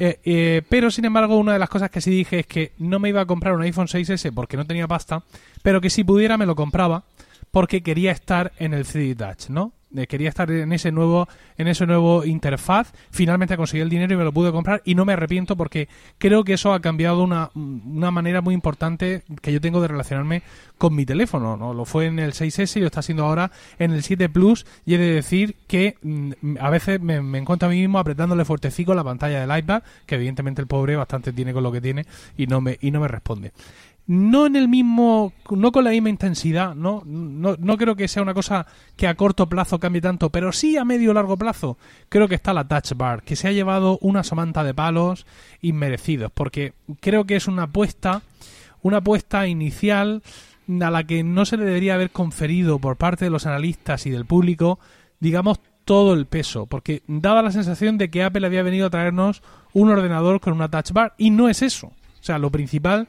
del, de los nuevos MacBook Pro no es la Touch Bar. La Touch Bar creo que es algo de bonus y que creo que va a suponer un cambio de interfaz, insisto, a medio y largo plazo muy interesante. Sé que Carlos eh, disfruta de ella y, y oza eh, sobre ella, pero no sé si eh, vosotros, los contrarios, los de esto con Jobs, habéis tenido la oportunidad de, de probarla con, con intensidad. No, yo la he probado solo en Apple Stores y lo único que puedo plantear es dudas razonables de si yo la implementaría o no la implementaría. Pero vamos, no soy la mejor persona para eso porque yo el 3D Touch lo que más uso es en Overcast y porque lo he aprendido en Focus. Si no, ni puñetero caso que le hago al 3D Touch. Y, muy bien y es esa porque- cuña, muy bien esa cuña, sí señor. Bueno, ahí está, ahí está. El 5J ya te mandaré la, la dirección para que Perfecto, perfecto. Bueno, total, que el tema es ese. eh, ya me cuesta mucho implementar en mi rutina de trabajo eh, cosas nuevas y por eso probablemente yo no sea la, la persona adecuada para... Si tuviera una os podría contar, ¿no? Y el Pues resto, yo estaría deseando nada, que, ¿eh? que metieran esa, esa touch bar en, en el nuevo MacBook. No sé si, Carlos, ¿tú lo ves posible eso? Que, que implementen esta barra en La los Touch Bar será siempre para los Pro. Eso es una de las Joder, Carlos, no me digas características eso. Sí, no, ya no, pero es que lo que los Pro tienen que tener una serie de características especiales. Y el Pro, eh, la Touch Bar, que además es eh, un elemento muy caro, porque tenemos que recordar que eh, incluye un chip eh, interno con un sistema operativo interno que se carga independientemente de OS X eh, en una partición especial. Ese chip es eh, una adaptación del propio chip que lleva el, el Apple Watch eh, y todo el funcionamiento de la Touch Bar con Touch ID es un extra, es un plus y es un plus que hay que pagarlo y es para los Pro. Yo Entonces, lo veo ¿qué, qué es muy lo que le van a meter de nuevo ¿Al- al MacBook? al- de nuevo Para, al que, MacBook. para convencernos. Para que convencerte, lo comp- pues que será A mí más no, porque yo estoy rápido, convencido, pero algo. más rápido, más memoria, más disco, más eh, quizá más Oh, ligerito, oh. más autonomía, pero es, es el nuevo ordenador de consumo, el MacBook. Eh, es- estamos viendo una transición. ¿eh? Estamos viendo una transición. No sé, yo creo que la transición del MacBook ya fue el año pasado con el que se ha comprado Emilio, que es el doble de rápido que el mío, mucho más bonito, mucho más nuevo, mucho más de Sí, todo. sí, sí. Pero sí, sí, mientras tengas el Air, a- mientras tengas el Air a la venta, es, hay una transición. En el momento en que Apple retire el Air, esa transición ha terminado. ¿Por qué? Porque ten- todos tendremos que pasar para consumo por el aro del producto más barato en portátiles que venda. Pero de momento no es de Pues- consumo, Carlos, al precio al que está. Bueno, Eh, pues precisamente efectivamente. tiene, para eso tiene el Air a, a precio de consumo, con sus, mil- me parece que son mil euros, o rondando los mil euros. 1099, que tengo la tarifa muy vista. Pues son 1099. Y ojo, que el Air es un maquinón. Yo tengo uno del 2013, creo, y, es, y sigue siendo un maquinón. Y eh, eh, ese, es- ese es el, el consumo, mientras posiblemente consigan rebajar los precios para que el MacBook pueda alcanzar ese precio alrededor de los eh, eh, 1000 euros. Y en el momento que consigan decir, Sí. tenemos ya los beneficios, lo tenemos calculado, nos cuadra, estas son las ventas que esperamos, esta es la distribución que vamos a tener, los costes de fabricación y tal, dirán, MacBook Air fuera. Y ahora, señores, nosotros ganamos lo que esperamos ganar con este portátil y estará a este precio. Al principio a lo mejor en 1200 euros y luego irá bajando a 1100 y luego se quedará en la barrera mágica de los 1000. Porque por debajo de los 1000 no creo que volvamos a ver ningún tipo de portátil por parte de Apple salvo que sea alguna rebaja loca y no suele ser el caso. Todo esto de presentar algo en la WWDC, esta en Sí, junio. sí, porque si tenemos ahora los iPad, eh, tal como está para el tema para los desarrolladores, es bastante posible que veamos máquinas nuevas allí. Máquinas eh, para decir a los desarrolladores, eh, mirar, tíos, que sacamos músculo. Y además pensar que esta conferencia de desarrolladores es diferente. Ni es en el mismo sitio, ni está orientada solo a los desarrolladores, sino que está orientada a la integración entre los desarrolladores y otros segmentos de la vida civil. Y esto es una historia muy importante que no la tenemos en guion, pero de la que podríamos hablar y es qué pasa en la App Store. Pero eso es otra historia aparte. Pero esto, esto va a tocar, yo calculo que para la conferencia de desarrolladores, que es el momento adecuado y el momento ideal para presentar eh, nuevo hardware. Insisto, espero, espero que los iPads de, de marzo-abril sean, sean muy, muy, muy, muy buenos, porque la oleada de odio desenfrenado en Twitter puede ser, eh. Puede, puede ser difícil, difícilmente soportable. Y Be- es que Bendito tú, Emilio, que no tienes canales de Telegram. Ah, hombre, claro. Si es que yo no sé cómo te has metido ese follón. No, No. ya me he salido siguiendo tu consejo de como, como buen Padawan. No, es verdad, es que, eh, quiero decir, si ya, ya cuesta mantener el, el dar, atender con calidad el feedback a, los oyentes por las vías convencionales, por correo electrónico, por Twitter, etcétera, en algo como un canal de Telegram donde se entiende que hay una comunicación eh, casi sincrónica, Uf, yo realmente no, no, no me da el día para tanto. Pero bueno, en, en cualquier caso, al final las conclusiones de todos esos debates son más o menos similares porque todos pensamos de una manera o de otra. Es decir, hay quien tiene más paciencia, hay quien piensa traición, hay quien piensa que los Mac deberían de estar primero, hay quien piensa que los iPads son más importantes. Y, y yo, yo, desde luego, lo que sí espero es que, que no, no, que, que no por, por apresurarlo todo nos dejen a mitad, ¿no? O sea, que no hagan una presentación de iPads y nos cuelen ahí un Mac Mini con procesadores actualizados, sino que efectivamente si le tienen que dar su tiempo, pues que se lo den.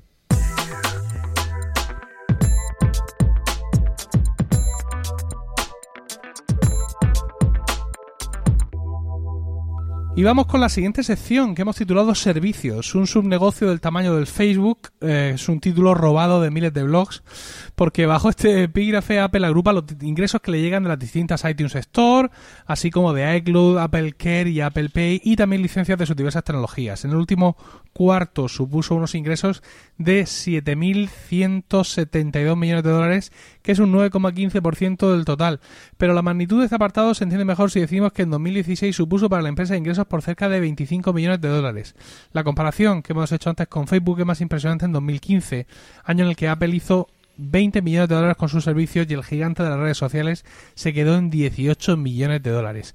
Esto de los servicios parece siempre algo que está ahí, algo oculto y siniestro, pero mm, genera, genera muchísimo, muchísimo dinero y además que, que no todo viene, evidentemente, eh, es, eh, creo que es un reflejo, es un reflejo de- del- del, auge de iOS en, el mercado en general.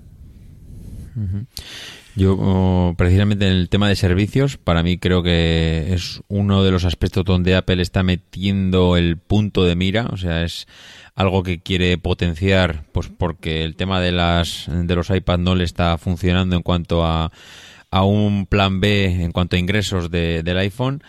Eh, el tema de servicios es algo que aquí en España estamos viendo con el Apple Pay, que ha llegado hace muy poquito aquí y parece que joder, esto es una maravilla. Todo el mundo que lo escucha es que lo está utilizando. No sé si aquí hay algún usuario de, de Apple Pay.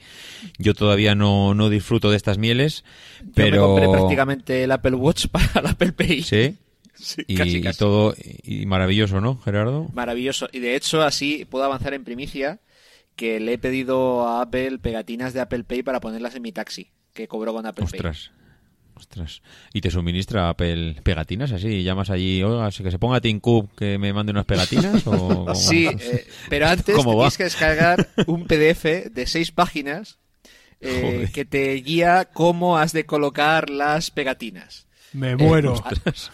Me muero. Tal cual, ahora ¿eh? O sea, pero hasta niveles eh, descacharrantes. Por si alguna vez os Si no la colocas preguntado, bien, ¿la pegatina se deshace o...? la, la altura óptima para colocar en el, en el, en el escaparate de, de una tienda es a partir de 127 centímetros. Dios santo. Increíble, increíble. Bueno, eso no- eso no ha sido el comité que ha estado un año diseñando el picaporte. Son los mismos. Son los mismos, son los mismos que han hecho el PDF ese. 127, no 125, porque 125 es de pobres. Claro, Sí, 100 es 127. 127 Pues- centímetros. Y luego hay otra parte muy escacharrante que te dicen que eh, ya fuera parte de las pegatinas que tú puedes eh, emplear el logo, incluso si vas a, eh, si tienes un, si va- eh, es un integrador eh, y tienes el, el datáfono y quieres poner en la pantallita del datáfono el logo de Apple Pay, has de ponerlo siempre o, de, o del mismo tamaño que otros logos o mayor y siempre a la izquierda. Joder. Oye, ¿y, si, ¿y si te pillan con una pegatina esta que pone la gente en la parte de atrás del coche? ¿Sale un francotirador de una ventana y te pega allí un, dos tiros? ¿Por, por- porque es que esto yo no, te- lo había te, oído nunca. te tienes que poner una camisa, una camisa de esas de DQ. Bueno, volviendo Ay, un poco madre. a- al tema, No sé, pero yo... me, me veo con el- cuando llegue a las pegatinas me veo con el metro midiendo el 1.27 en el coche a ver dónde queda. No, no, veo a las señoritas de compañía por las ramblas también con una camiseta de Apple Pay. En fin. Bueno, volviendo al tema, yo comentar eso, que el tema de Apple Music, mm, eh, comentaba, y de hecho decía antes Emilio que había publicado el, el podcast de perspectiva, yo lo comentaba eh, que, que, joder, Spotify está mm, que está que no se lo cree, porque es, cuanto más potencia Apple el tema de la música en streaming, más clientes llegan a Spotify. Yo creo que está... Bueno, David, que- David, yo creo que tiene fácil, fácil eh, explicación. Después de oír lo de Planet Sí. of the Apps, la gente directamente se ha hecho de Spotify y ha dejado Apple Music. Que no, que no, hombre, que no, no, no estáis convencidos con este, con este, esta apuesta que está haciendo Apple por el contenido. Yo creo que eso está enfocado para atraer más clientes a Apple Music y yo creo que lo van a conseguir, ¿eh? Estoy convencido, con mucho que nos parezca una aberración esto que acaban de hacer, los talent shows y estas historias. Yo, para mí, el objetivo único, bueno, único no, pero uno de los primordiales es que de esos 25, ¿eran 25 millones o ya me falla la memoria de usuarios que tienen en 20, Apple ¿no? Music?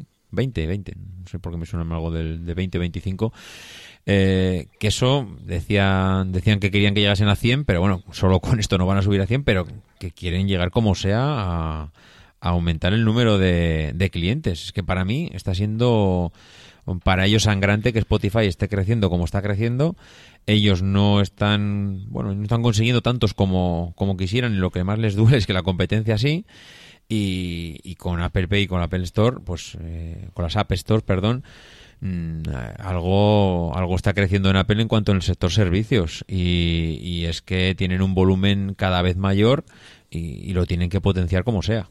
Yo es que no, no conozco los números de Spotify, pero estoy seguro que esa 50 base... No, millones de clientes, No, Emilio. me, me refiero a los números por dentro, ¿no? Los números bien, bien, bien Ah, conocidos por ah. dentro. Porque yo creo que esa base de usuarios que se está haciendo eh, suscriptor de Spotify es un usuario de la, digamos, del, del servicio gratuito durante mucho tiempo. No, ¿No? no. Ah, bueno, eh, sí, sí, sí, vale, vale, vale, ahora te Yo, entiendo. Sí, yo sí, creo sí. que sí, es decir, es gente que ya era usuaria de Spotify, que usaba su, su tier gratuito, ¿no? Y que estaba ahí y que poco a poco, por su propio peso o por la ley de gravedad, eh, ha ido cayendo. Y claro, Apple no tiene ese enganche. No digo yo que lo deba hacer, ¿eh? ¿Vale? No, no tiene ese enganche, tiene otro tipo de, de, de alicientes en cuanto a la integración de Apple Music en sus dispositivos, etcétera, esto, lo otro, cosas que los otros no tienen, eh, la música. Emilio, Emilio, es muy fácil también. ¿Qué porcentaje de Android y de, de iOS hay en el mundo? Ahí lo tienes. Es muy difícil que un tío con Android se haga de Apple Music. Ya, es pero más lo- fácil que se haga de Spotify, ¿no? Sí, pero lo que no podemos decir es que los androides no, no pagan ni, ni, ni la mortaja, ¿vale? Y ahora pensar, por el contrario, que sí están todos soltando 10 pavos al mes para hacerse de Spotify. O sea, yo creo, insisto, me, me interesaría mucho conocer, te- tengo que hacerlo y, y escupirlo en un, en un daily, ver qué porcentaje de esos 50 millones de usuarios de pago de Spotify son usuarios de iOS, porque yo pienso que tiene que ser la inmensa mayoría, si es que nos tenemos que creer los números que llevamos todos repitiendo durante años, que es el usuario de- de iOS el que paga. Y dentro de esos 50 millones, ¿cuántos corresponden a ofertas que ha hecho con operadores? Que Eso es Ah. importante. Eso es verdad también. ¿Y cuántos tienen una cuenta familiar como, como yo, por ejemplo? Yo, yo creo que la mayor parte son usuarios de Apple que han perdido el pelo intentando entender el interfaz de Music, porque vamos, es un desastre. A ver, hay dos, hay dos actitudes ante los servicios de Apple. Es verdad que los servicios de Apple siempre han ido por detrás, en- pero legendariamente, todos recordamos las iTools, eh, MobileMe, dan escalofríos, solo de recordarlos. Y luego está la otra, la otra actitud de decir, bueno, yo estoy en este ecosistema, esto me funciona, esto me lo van dando, nos podemos quejar, pero bueno, Apple va a su ritmo, va implementando y lo va mejorando. Y el iCloud que presentó Steve Jobs con Lion, que daba pena, ¿vale? Ya digo que no voy a hablar de MobileMe. Eh, no se parece en nada al iCloud ahora, lo bien que funciona, cómo sincroniza y bueno, ha llevado tiempo, ¿no? Entonces, ahí cada uno, pues es- depende de la medicación que se tome ese día o, habitualmente el que el que se dedica a echar pu- espuma por la boca o nos conformemos. Yo mm, muchas veces cambio de opinión, ¿no? Me cabreo cuando, cuando veo que Siri no me hace caso, ¿no? Y digo, pues, pues parece que, el asistente de Google o el de Microsoft van mejor. Pero bueno, mm, luego pues igual otras veces pues mm, me conformo, ¿no? Y digo, pues mira, eh, al fin y al cabo, un euro al mes por 50 gigas de espacio en iCloud para, para Apple Fotos, pues está bastante bien, ¿no? Aunque no le llegue a la altura todavía Google Fotos. Entonces, es casi un, un estado de ánimo la actitud ante los servicios de Apple. Yo creo que el, el valor de los servicios de Apple también es extrínseco, es decir, nos tiene ahí y, y hace que estés medio atrapado, a gusto en algunos casos y otras veces a disgusto, ¿no? A- os centráis en Apple Music, pero mm, por favor, opiniones sobre mm, esa aplicación horrenda de tele- TV de Apple y ese intento de mm, y Bueno. fracaso de, de desembarcar en el mundo multimedia. Y, y YouTube ahora le ha, le ha comido la tostada completamente con lo que ha presentado esta semana, eh, vamos, o la semana pasada, pero bueno, es así. Si Apple no, no la quieren firmar los contratos, tampoco puede hacer Que más. saque el talonario y compre Paramount o Sony Hombre, o yo qué sé, por Dios. No sé, eh, las compras yo creo que hay que hacerlas con cabeza, ¿no? La gente dice que compre Netflix, que compre, no sé, Apple nunca ha sido así, ni con Steve Jobs ni con Tim Cook. Nunca ha dedicado, si no habría comprado Adobe hace 10 años ya, ¿no? Y, y yo creo que no, no, es, no está en, en el ADN de Apple hacer esas compras. No, pero realmente lo que dice Miguel, o sea, hay, hay movimientos en los que, o sea, lo que te llega es el resto. Y es muy difícil, muy difícil, muy difícil que, que, que Tim Cook o quien sea salga a la escena y te convenza de algo. La aplicación está TV a secas, ¿eh? A secas, TV. Con un, con un icono, con un icono que parece sacado que parece sacado de la API, de estos que te ponen la API son de, de es de cualquier- la Unión Soviética, de ¿eh? cualquier- pero de la parte de Sí. Khrushchev por lo menos.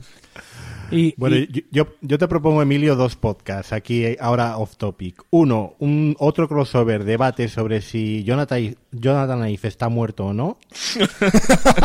y, y otro podcast que podemos hacer también crossover comentando cada uno de los episodios de Planet of the Apps cada semana. ¿no? Pero escúchame, en lo de si Jonathan Ive está muerto, ¿te refieres metafóricamente si ha muerto ya como diseñador? ¿O si es como esto que, esto que contaban de Paul McCartney, que en realidad estaba muerto y había sido sustituido por un doble?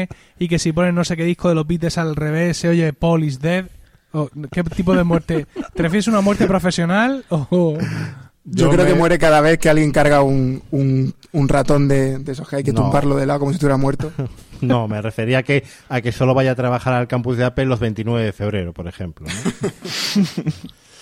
Bueno, yo tampoco creo que ese sea del todo, digamos, el problema, ¿no? Es decir, eh, Jonathan Ive pues, tiene todo el derecho del mundo de, de, de de volar mentalmente, de querer hacer otras cosas y, Sí. bueno, pues seguramente mm, tiene que darse esa transición definitivamente, ¿no? Es decir, él, si finalmente tiene que dejar la empresa, pues tiene que dejarla y pues esa gente que tiene ahí en el taller seguramente muy capaz tienen que empezar a aportar sus propias soluciones sean nos gusten más o menos por así decirlo porque evidentemente Ive es un genio y no se puede igualar a los genios evidentemente. Pero bueno yo estoy seguro que, que, que vamos a agradecer de alguna manera cierto soplo de aire fresco porque da la sensación de que algunas líneas de diseño de las que estamos viendo no se no- han ido tan a, a lo mínimo que, que no se pueden optimizar más. Es decir no somos capaces de pensar en un siguiente iMac que tenga un diseño distinto porque el, el, el concepto no da para más. O sea, no se Sí, puede... hombre, sí. Te bajarán todo a, a la parte de abajo del pedestal y te dejarán la pantalla. No, pe- pero eso, eso ya lo hemos visto. y sa- ¿sabes? Ese, Surface es- Studio. ese era el iMac lamparita. Lo, lo de todo a la, a la base era, el- no, era el todo vuelve. Emilio, todo vuelve. Y, Ya a- y verás. aqu- y aquello ya se vio que no funcionaba porque el brazo articulado se les iba a tomar por saco. Quiero decir que y había problemas de ventilación. Bueno, son otros tiempos, son otros componentes. Pero mm, yo creo que, que- hace falta, eh, pues eso, o, o que él mismo cambie todas las reglas del juego o que finalmente se aparte y que deje, que deje paso y, y- que haya otro diseñador jefe que aporte otras soluciones. No es que yo me queje de Jonathan Ive, Dios me libre, pero creo que podría, podríamos estar, sobre todo en la renovación de los, de los sobremesa, podría ser una oportunidad buena para que alguien, él o quien sea, diera un golpe de timón. Eh, voy a dar así, eh, a, a raíz de lo que hablábamos del tema de, de la penetración de Android y tal, así un, un fun fact. eh, cambié de banco y me dieron un nuevo datáfono. El anterior ya, te- ya tenía NFC, pero este, este nuevo datáfono, pues eh, más pequeñito, más majo y tal en el taxi. Ya que no sabéis cómo, con qué, que, de qué manera le estrené. Me pagaron por Samsung Pay. Dios santo. Esas cosas no se pueden decir en directo, por Dios. bueno, Pues, Emilio, yo eh, creo que hora de pasar al siguiente punto, ¿no? Sí, Esto vamos está a, degenerando. vamos a pasar al siguiente punto porque el siguiente punto sí nos va a consumir un montón de tiempo. Esto con Jobs no pasaba. Un programa de AV Podcast. Para los usuarios de Apple. AV Podcast. Tú eliges qué escuchar. El siguiente punto es el iPhone, el producto que lo cambió todo y que se enfrenta al reto de la idea del futuro. Poco podemos decir del iPhone que no se haya escrito ya.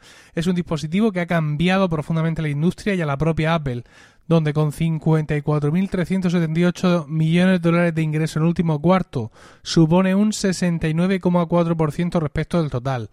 Ahora se enfrenta al reto de un mercado saturado de dispositivos y con la responsabilidad de darle un nuevo giro de tuerca al concepto y con la presión añadida de encontrarse en su décimo aniversario, lo cual plantea una, desde mi punto de vista, injustificada demanda por parte de la prensa de que llegue con una versión especial, algo que Apple, eh, Carlos, históricamente mm, apenas se ha hecho un par de veces. Al respecto de los productos eh, de aniversario, tuvimos el Mac 20 aniversario, pero no vamos a volver este a volver a ver este tipo de productos entre comillas aniversario, ni 10 años de aniversario, ni 20 años de aniversario, ni 30 ni nada. Apple tiene un equipo de desarrollo y evidentemente nosotros veremos en, septiembre el 7S y el 7S ya hace tiempo que está diseñado. O en estos casos o en estas fechas estará posiblemente en sus últimas fases eh, de diseño y posiblemente estarán ya eh, empezando a hacer las eh, correspondientes pruebas. Y evidentemente ya estarán empezando a diseñar el, el 8 Eh, el iPhone es un producto maduro Hemos, eso es algo que es, importante eh, tenerlo en cuenta. Donde cabe el hueco para la innovación, cabe el hueco para nuevas características, pero evidentemente estas nuevas características no las no- Apple no implementa nada a lo loco. No es como Samsung que un año implementa la pantalla curva y al año siguiente se la puede cargar porque era solo un artificio de marketing para vender teléfonos. Eh, Apple cuando implementa algo lo hace a conciencia y pensando en que es una característica que va a estar disponible durante muchos años. Cosas que veo factibles dentro de ese futuro desarrollo, pues la desaparición de, eh, del sensor Touch ID para ser eh, utilizado a través de la pantalla es una posibilidad, pero yo no veo grandes cambios eh, en el iPhone, cambios brutales. Eh, Ojalá me equivoque, pero yo no veo cambios brutales, sino que un retoque de diseño, mejoras de rendimiento, mejoras de velocidad, posibles mejoras en pantalla, mejoras en el sensor de la cámara y eh, volvemos a darle vueltas y dice, es que le presta mucha atención a la cámara, es que la gente saca muchas fotos con el iPhone y es una característica muy importante del iPhone. ¿Eh? Es, es algo que eh, mucha gente tiene en cuenta y valora muchísimo. Que nosotros estamos esperando que llegue la triantena bendita bajada del cielo con el rayo láser inferior que hace que el iPhone despegue y se acerque a nuestras manos. Pero la gente muchas veces lo que pide es, oiga, yo quiero todavía mejores fotos. Porque al final llevan 15... Hoy he visto unos iPhone de un usuario de la calle y llevaba 3 gigas de fotos. De los hijos, de la mujer, del perro, de no sé qué, de patatín, patatán, patatán. Y entonces yo creo que vamos a seguir viendo mejoras en fotos y alguna característica importante adicional. Pero no va a haber cambios y los analistas se tirarán las manos a la cabeza, muchos usuarios se tirarán las manos a la cabeza y cuando llegue el, el primer trimestre del 2018, que será el primer trimestre eh, fiscal donde se vean las ventas del iPhone entre septiembre y, eh, y esa fecha, volveremos a ver que Apple ha vendido pues 60.000 millones de, eh, dólares eh, de ingresos o tendrá de ingresos porque ha vendido mogollón de millones de teléfonos otra vez. ¿Tú no crees, Carlos, que va a haber no un iPhone décimo aniversario, pero sí un iPhone Pro o un, un, modelo tope de gama por el que nos van a pedir 1.500 euros? No, del no, cual no, va a haber. No, no, no, no, no, no, no, yo pienso que no.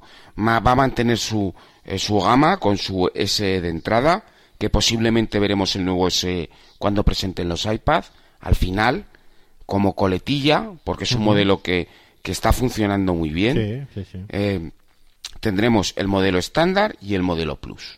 Y el modelo estándar y el modelo plus. Y Apple es, es muy fiel a ese tipo de cosas. Es muy fiel y no cambia las gamas, sino tiene una poderosa razón para hacerlo. Eso no quiere que- decir, Carlos, que el modelo Plus no lleve algo más que el estándar.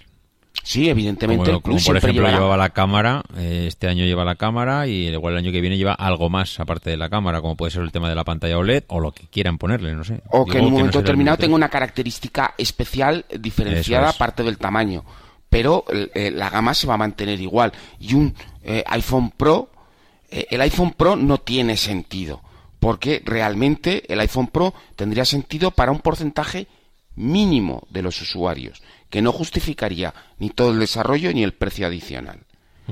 Porque la mayoría de los usuarios, es decir, somos los usuarios que realmente, y además hoy esto lo he vuelto a aprender eh, en directo, la mayoría de los usuarios no aprovechan ni el 30% de las características del iPhone.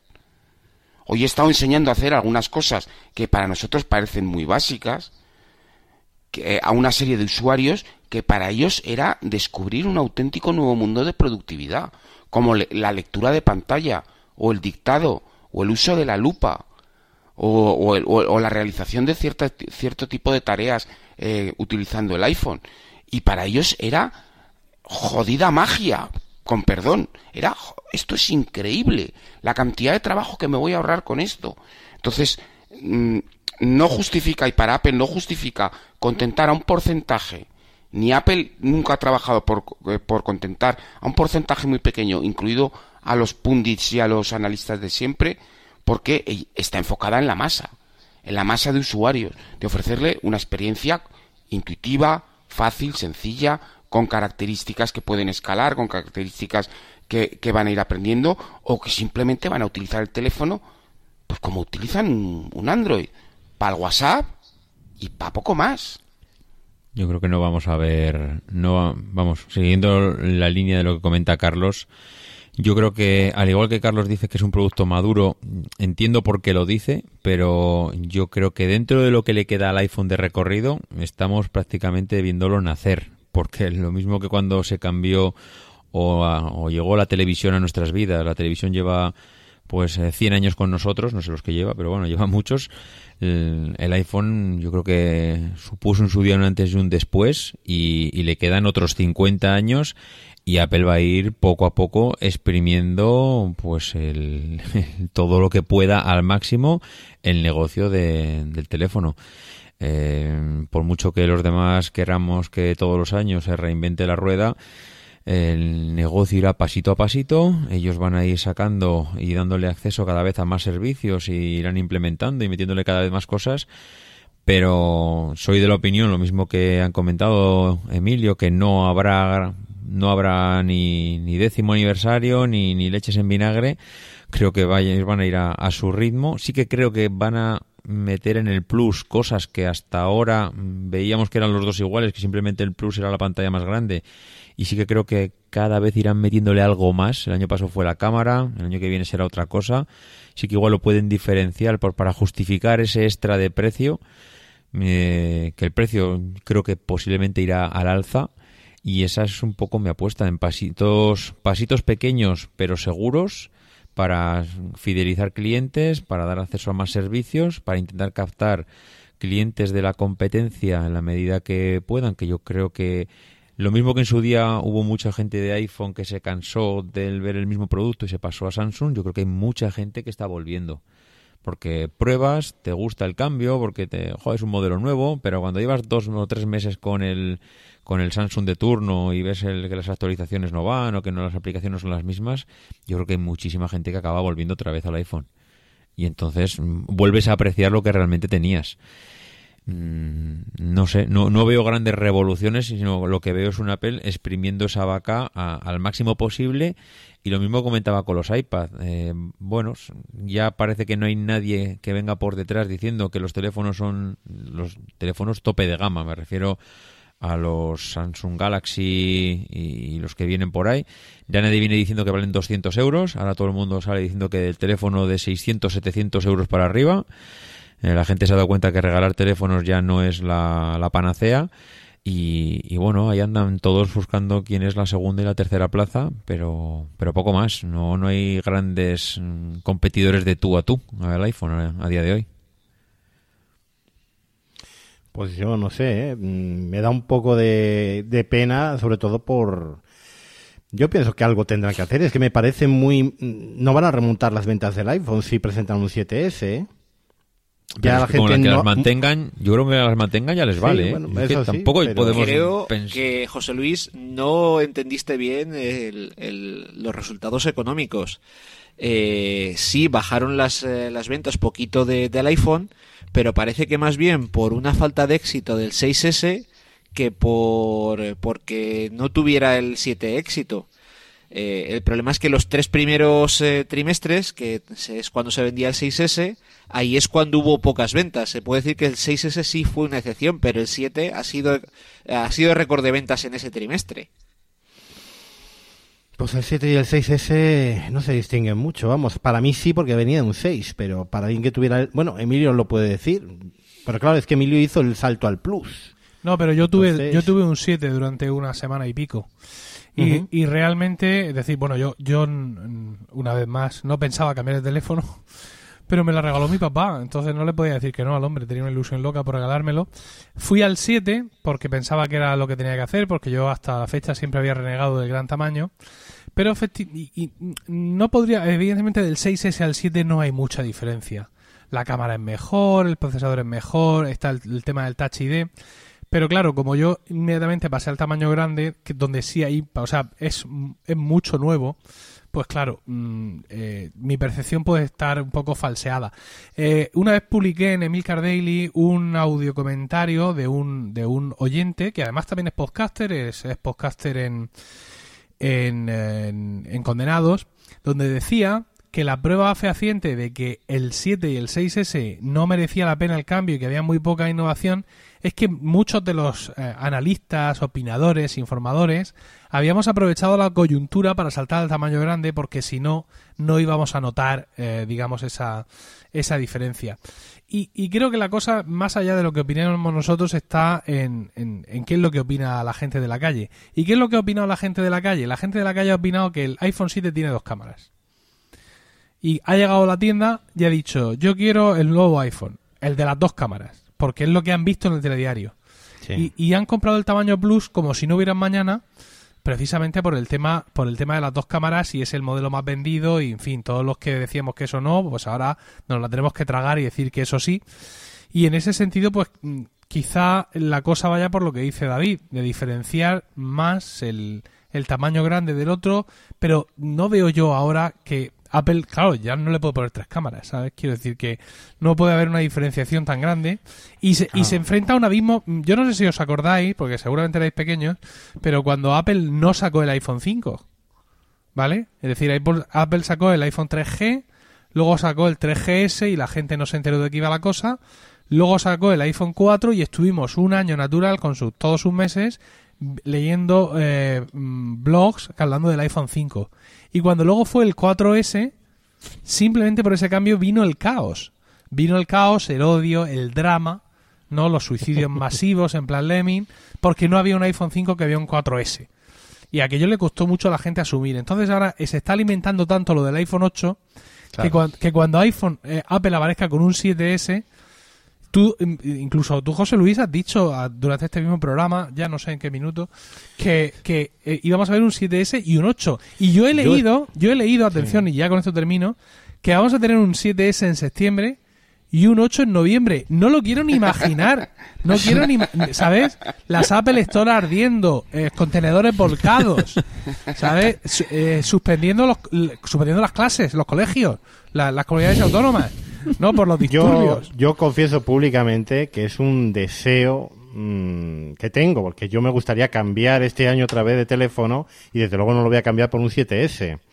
Y, y yo pensaba, y, y bueno, en el fondo todavía no tengo la esperanza mm, matada del todo, a pesar de oíros, de que salga alguna especie de, de iPhone premonitorio del, del mañana eh, y que en unidades muy pequeñas como los AirPods, ¿no? Pues esté ahí para de alguna manera callar a la prensa.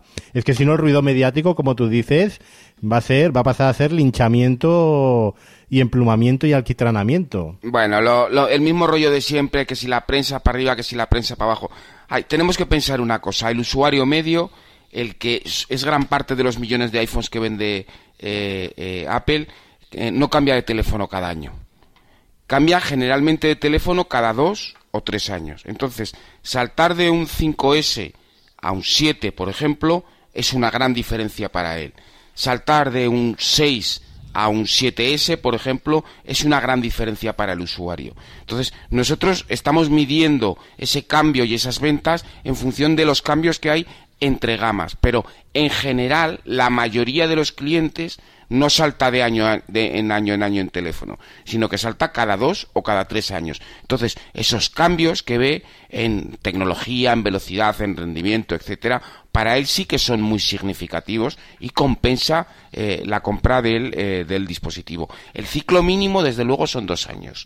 Luego será que nosotros somos unos pedazos de fricazos y, saltamos eh, al año siguiente y al año siguiente. Entonces, claro, las diferencias no son tan palpables o tan evidentes en un producto que está tan maduro. Pero para la mayoría de los usuarios, saltar de un teléfono de hace tres años a un teléfono moderno, las diferencias son brutales. Una, una pregunta, es que no- nosotros tenemos iPhone 7 Plus, tanto eh, David como Carlos como yo. Eh, ¿Vosotros eh, ¿qué, qué teléfono tenéis? Yo un 7 Plus y la mayor, mayor diferencia que yo te puedo decir es que en viajes de menos de una semana yo ya no llevo la cámara reflex. Y eso es que sí eso que ya- me, eso sí me ha cambiado la vida, ¿vale? Por ejemplo. Mm. Entonces quiere decir que solo llevas la cámara reflex una vez al año o dos, ¿no? Efectivamente, yo me voy a, sentido a Austria de vacaciones, yo me llevo la cámara reflex, pero me voy de Puente a Córdoba o a Málaga y yo no me llevo una cámara reflex. Sí, a mí me pasa las igual. Que, A mí me pasa igual. Miguel, ¿tú qué llevas? Mm, Yo tengo un 6S, el pequeño. Y yo es que soy un usuario de iPhone un poco raro. Yo solo he tenido dos iPhone y es que me, al iPhone, mm, y me vais a matar, no me ha gustado nunca el diseño. Me ha parecido, porque yo vengo de la época de, de corta, las corta la grabación ya. Fuera, fuera, fuera. Yo vengo de las PDAs y, a mí el primer iPhone, mm, como no estaba en la plataforma, pues no me llamó la atención. No tuve iPhone hasta el 4S, que lo aguanté bastante tiempo y después compré un iPhone S. Y a mí me interesa el iPhone más por lo que va a heredar el pobre iPad que por lo que por lo que trae, entre otras cosas porque que salvo lo que ha dicho Carlos que por activa y por pasiva ya se ha dicho mucho que va a desaparecer el botón home. Yo creo que el iPhone ya está súper, bueno, maduro, más que maduro está pasado porque mm, mi santa esposa tiene un Samsung y la pantalla es mejor. Y la cámara. Bueno, bueno, bueno, bueno, bueno. Bueno, mejor. bueno, bueno, bueno, bueno, mejor. Mejor. OLED, OLED, señores. Sí. Cuando, cuando compréis y os gastéis mil pavos en un teléfono con OLED, os parecerá maravilloso porque el señor Tim Cook dirá que es amazing y tal, pero Samsung lleva años haciendo pantalla OLED y Dios me, Dios me libre de, de defender a Samsung, ¿eh? que le, le compré el teléfono a escondidas en Mediamar y me encontró alguien y me dijo, ¿qué haces comprando un Samsung, por Dios? Total, total. Pero totalmente, ¿eh? fue una Pero sí, vergüenza. oye, ¿y lo de la pantalla OLED lo pudiste comprobar antes o después de que explotara el teléfono? No, pero a ver, si lo de la pantalla OLED está muy bien, pero es que no es solo el OLED, es, es el uso ma- maléfico que se hace. Es decir, tú miras a un Samsung y te parece que estás viendo una de estas películas coloreadas, ¿eh? de estas que son en blanco y negro y que colorean. Es la sensación que tengo yo. No es que yo sea un purista sí. del color, ¿sabes? Y que vaya con el calibrador ahí poniéndoselo todo el Pero mundo en pasa igual con las teles, Emilio. Ya, pero es que pues, yo tengo una tele Sony. O sea, es que tú, tú te vas al Mediamar, ves las teles y dices, es que estoy viendo lo de una Samsung y parece de plastiquete. Eh, A mí, a mí eso realmente no me ha convencido. Es decir, los teléfonos de Samsung podrán tener sus virtudes, que yo las desconozco todas, pero eh, realmente no me parece que el uso que hacen de la temperatura, del color, es decir, la presentación de la pantalla es una cosa que nunca me ha llamado la atención. En, en, mi, en mi trabajo, donde mm, trato con muchísima gente, eh, yo ya he visto, bueno, por supuesto, desde el primer momento estuve viendo lo- los últimos modelos de Samsung. ¿Qué, qué número es? ese? ¿Por cuál va? ¿El 7? El 7, el 7. Ahora el sacan 7 el ocho. y el 7 Edge, ¿verdad? Es una cosa así. Sí, que, sí, que el el Edge de los es, bordes. que es este que le meten los bordecitos de medio píxel y te cobran 100 pavos más. Vale. Pues, Pues sí, esto es una imagen, esa es basura. Vamos, sí, sí. eh. Desde el primer momento, o sea, tú ves los teléfonos y te cantan a la legua. Entonces, yo entiendo que tampoco es culpa del todo del material OLED, que tendrá sus ventajas y sus virtudes. De hecho, los, los Apple Watch son, son OLED, si no, me, si no me equivoco, porque evidentemente lo que buscan es un negro más puro. Pero todo lo demás, todo el procesado que hace, que hace Samsung del, del, del color me parece, bueno, la cosa va en gustos, pero a mí personalmente me parece muy muy pasteloso, no no no me no me Sí, termina está de entrar. saturado. Pero Está saturado. Entiendo que habrá otras cosas del hardware del teléfono de tu señora esposa que sí te llamen más la atención. La batería le dura bastante. La cámara, mm, a mí me parece en, en ciertas circunstancias, sobre todo en condiciones de poca luz, eh, superior a algunos resultados que da el, iPhone 7, el pequeño. El- en el Plus, no. Y mm, ya digo, es que a mí el iPhone me, parece un dispositivo que, mm, como innovación, aporta poco. eh. Me, me, me maravilla, yo qué sé, las respuestas tácticas de la pantalla sí me gusta. Que ojalá la herede, la el iPad. Pero esta discusión de que si modo oscuro y tal, no sé, a lo mejor es que como le tengo envidia que se lo lleva todo, pues y me da penica el, el iPad, pues como que no lo, no lo veo. Y, y encima cada vez tamaños más grandes, mm, más incómodos de coger. Yo lo que sí he, re- he redescubierto, que ya no sé si fuera de micrófono hablamos, he redescubierto el Siri a- en el iPhone a través de los AirPods, ¿vale? Yo creo que los AirPods es lo mejor que le pueden pasar a, a los iPhones, sobre todo del 6S en adelante, que es el que funciona la conexión perfectamente por NFC. Yo Pero- creo que habría, habría que hacer un inciso ahora al ca- acabar y hablar un poquito de los AirPods, sobre todo Sí, sí. para que Emilio hacerle sufrir, ¿no? Uf, no, Y- pues y se ya lo último que digo- mucho, ¿eh? Lo, lo último que digo de, lo- de los iPhone es, eh, por favor, mm, eh, quitar el botón home y los marcos. Los marcos. Que yo no sé, los, los que se encargan en la sección de Apple de los marcos, yo, yo los invitarán a las cenas de Navidad porque igual es que son los apestados. Porque el- a mí me encantaba y me encanta el diseño del MacBook Air, pero los marcos cantan por los cuatro costados y los iPads y los iPhones les pasa igual. Les sobran marcos por todas partes. El dispositivo que peor aprovecha el for factor de, que, que tiene. Gerardo, tú Miguel. que- Gerardo, ¿qué te, espera un momento, que Gerardo todavía nos ha dicho el teléfono que lleva. Pues eh, yo voy a desmontar el, el- el- el teléfono de, de la señora de Miguel. Yo tengo un 5S. Y tan feliz, ¿eh? Eh, re- reconozco que no es mi dispositivo principal porque eh, como paso mucho tiempo dentro del coche, el, el iPad no me pesa porque está en el asiento del acompañante eh, y utilizo mucho el iPad. Eh, ¿Que no va tan rápido como un iPhone 7? Pues no, pero es perfectamente usable con el último sistema operativo. Y estamos hablando de un cacharro que salió en septiembre de 2013. Eh, me gustaría a mí saber, mm, y esto lo digo desde el desconocimiento, que Samsung Android hay que saliera en 2013 que tenga el último sistema operativo a día de hoy funcionando. Que no sé yo si habrá. A mí me encanta el 5S. Yo, es decir, he tenido el 6S solo un año y creo que ha sido un gran teléfono, pero no ha Tú dejado. eres un traidor, Emilio. Sí, sí, lo soy. Tú eres un traidor Y no- porque y no, tengo palabras. yo decía lo mismo que tú. No os podéis yo fiar de mí. compraré lo más pequeño que me, que me dé Apple. Porque yo tengo manos de nena, yo tengo Sí. manos muy pequeñitas y a mí ya, ya casi el 5S ya se me hace hasta grande. Y, cuando, cuando vi que te pillabas un 6 y luego el Plus, digo, se me ha caído un mito. Nada, soy un miserable. Pero eh, sí, es sí es cierto que el 5S a mí me dejó una impronta muy similar, es decir, te escucho hablar de él con admiración. Mi 5S lo tiene un compañero de, de trabajo y de Milcar FM, pero Luis Alba, nuestro diseñador, y cuando le, lo veo ahí es que es, es me parece una, una, una pequeña perfección, ¿no? Esta, esta- es un teléfono que realmente me, me sigue llamando mucho la atención el cómo la potencia que tenía, ¿no? Es decir, eh, eh, cómo, cómo, cómo ha aguantado el paso del tiempo y cómo sigue funcionando. Y- y eh, lo que le queda. Sí, sí, sí, sí, sin duda, sin duda alguna, sin duda alguna. Y lo que le queda. Y yo, de hecho, mira, lo único que me daba envidia eh, era el, ap- el- el Apple Pay. Que, mi mujer sí tiene un 6. eh, que eh, he de decir que un 6 que nos tocó en un concurso de banco, sí, estas cosas tocan. Eh, mi mujer tiene un 6, eh, ella sí que te- tenía Apple Pay y es lo único que me daba envidia. Y gracias al Apple Watch, pues mira, tan ricamente. A mí me vais a llamar raro, pero a mí el diseño que más me ha gustado de los iPhone son los 5C. El 5C en blanco mm, lo tuve durante un periodo de tiempo corto porque lo compré de segunda mano y, no salió bien. Me encantaba el diseño. Además, llevarlo sin funda, ahí a lo loco. Es un tamaño que es un tamaño adecuado para los que no nos gusta el teléfono así en exceso. Y el tacto y el diseño, lo compacto que era, a mí, a mí me gustaba mucho. Eh, es una lástima que no siguieran por ahí y le pusieran el, el 3D Touch y tal, porque hubiera sido un teléfono mm, bonito. A Sí. mí la verdad es que el 5C me sorprendió lo mucho que se vendió. Yo no lo veía Sí, sí. claro y le veías un montón. Y se sigue viendo el- todavía. El de 8 GB, el de 8 GB se vendió como churro, bro.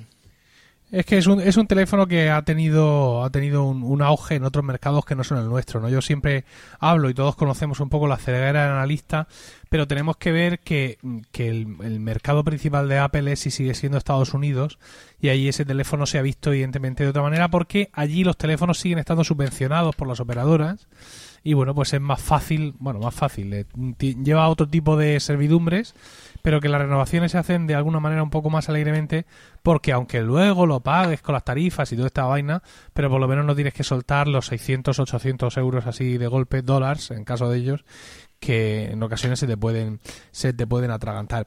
Yo yo le veo, es decir, todo lo que hemos estado diciendo, madre mía, como no venga un 8, como no venga una, una edición aniversario, más que el nombre mm, o más que el, el tal, yo eh, quiero volver un poco al, al texto que he escrito para presentar la sección, ¿no? En el que decía la responsabilidad que parece que cae sobre el iPhone para liderar una segunda vida de los smartphones, ¿no? Ya sabemos que los mercados están saturados, nos han estado restregando a los fanboys las, entre comillas, eh, malas cifras, malas cifras por el amor de Dios, que han vendido lo que no está en los escritos, pero como no era lo que no sé qué analista en su despacho había pensado, pues ya son malas cifras. Bueno, el caso es que sabemos que el mercado de los smartphones está muy saturado. O sea, prácticamente cada ser humano vivo con capacidad de aguantar un teléfono en la mano ya tiene uno, ¿no?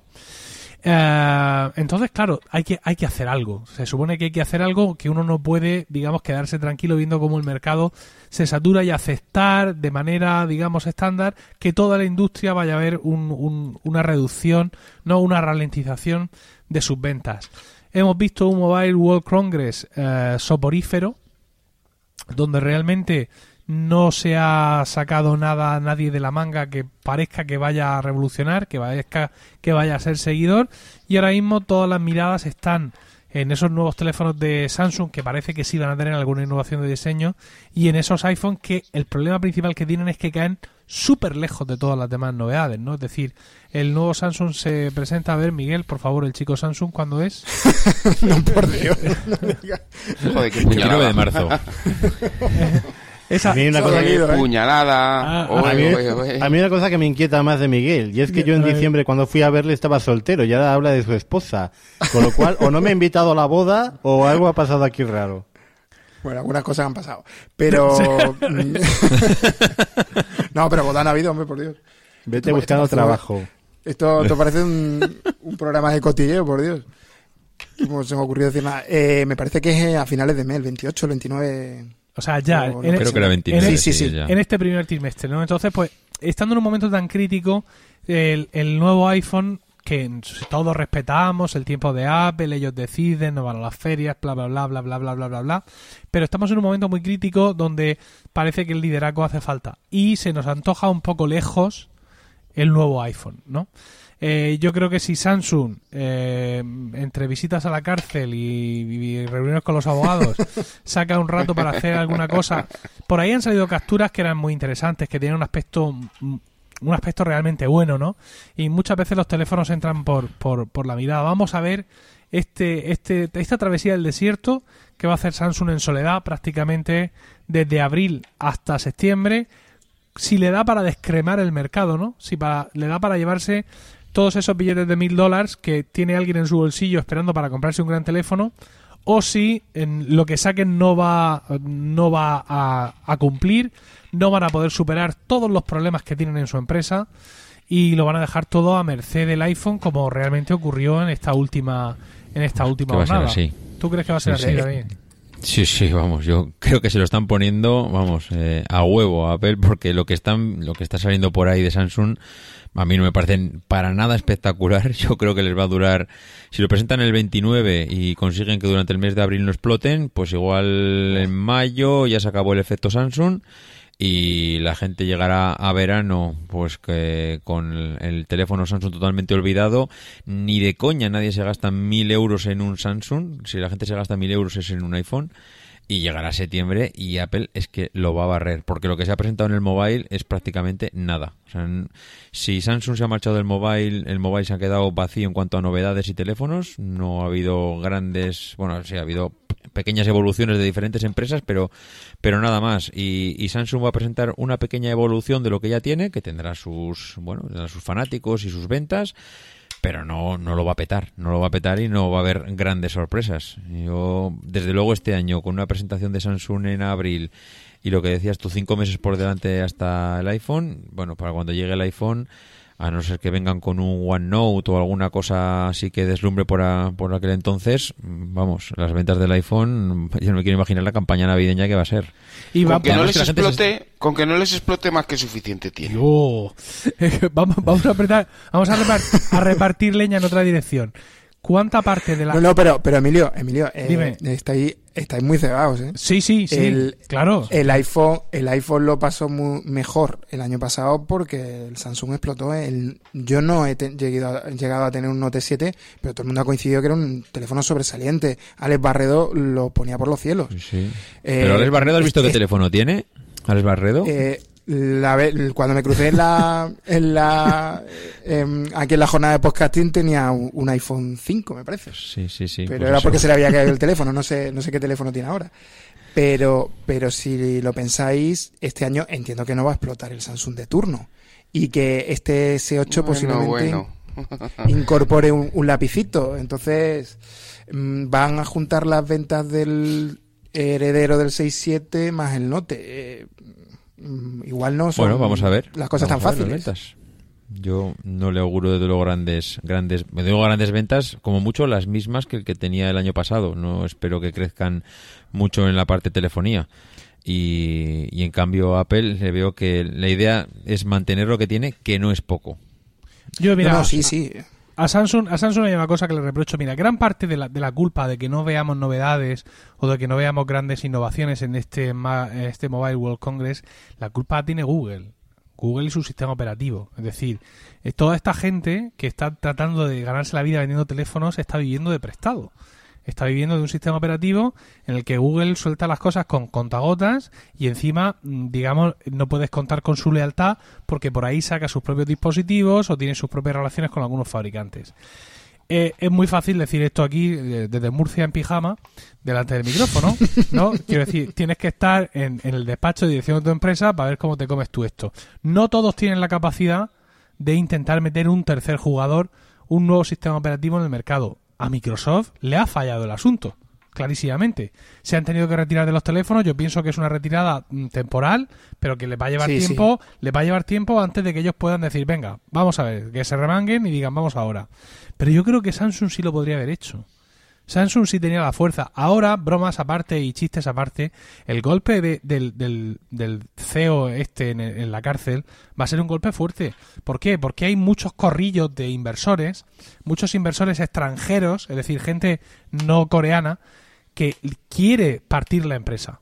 O sea, que quiere que la empresa se separe en diversas secciones y, y de- para intentar diluir el poder que tiene la familia fundadora en la empresa. Y, estas cosas, aunque yo me quejaba de que este tío estaba en la cárcel y que aquí parecía que no pasaba nada, estas cosas al final van a pasar factura. Van a pasar factura porque Samsung tendría que intentar tirar hacia Tizen para los móviles o hacer algo así, con esa inversión que está haciendo, con esas ventas que está consiguiendo, con, con ese papel que se ha ganado de, con- de digamos, de archienemigo de, de, de Apple, no puede estar esperando a que a Google se le ocurra o no se le ocurra añadir o no añadir algo en la próxima versión de Android. Y creo que eso es una tara que junto con sus propios problemas internos le va a pesar mucho en este año 2017. Pero sabéis que una Samsung débil es, es perjudicial para nosotros, ¿no? Porque supone que Apple mm, se lo puede tomar con toda la calma del mundo, ¿no? Ah, pero porque ahora se está dando mucha prisa, ¿o qué? No lo sé. ¿Tú crees que Samsung- estamos hablando de Samsung como si el programa fuera sobre Samsung, ¿eh? Me estáis preocupando notablemente. Sí, esta es la degeneración. Yo creo que entre eso, los donuts rosas de Emilio, la boda sorpresa está de, de Miguel, esto ya ha perdido el rumbo hace tiempo. Yo quería, no sé, Emilio, si te parece bien, comentar eh, un poquito sobre los, los AirPods, que cada uno dijera los que los tenemos. Eh, ¿Qué os ha cambiado la vida, por ejemplo? Ahora que Emilio se les ha dejado en el coche y esta noche no va a poder disfrutar de ellos todavía. Pues desde luego para mí es el, producto estrella del año y a día de hoy el que más uso, ¿eh? O sea, más que el iPhone, porque si miras en horas de uso al día de la pantalla del iPhone, me saldrán muchísimas, me saldrán seis horas o siete horas las que salgan, pero los AirPods es con muchísima diferencia, es el producto que más uso, es levantarme de la cama y ponérmelos en las orejas.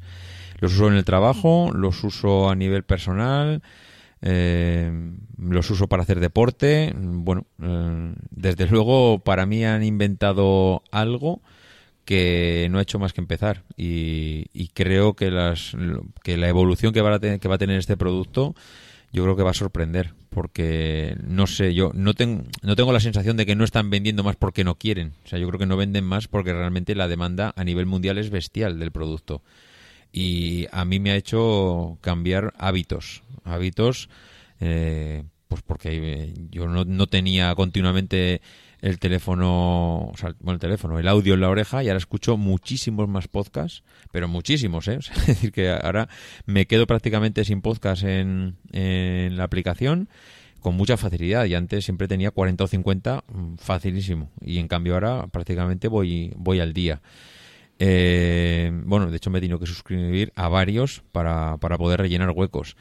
Eh, en el trabajo, en, el, en cualquier sitio, el poder contestar una llamada en el teléfono y poder seguir escribiendo en el portátil y tener las manos libres, mm, eh, haciendo deporte, era, vamos, algo que yo mm, lo pedía a gritos. He tenido muchos, eh, muchos auriculares Bluetooth y todos han los mismos, eh, bueno, los mismos bits de, de Apple.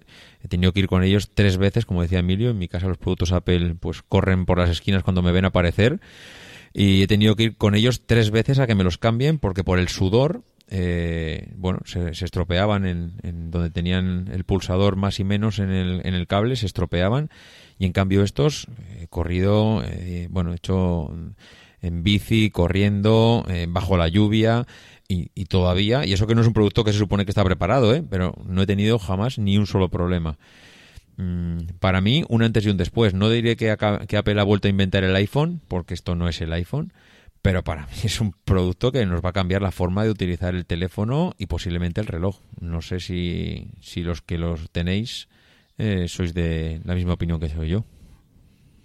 Pues Carlos, a ver, que tú has tenido unos maravillosos artículos ahí en FacMac.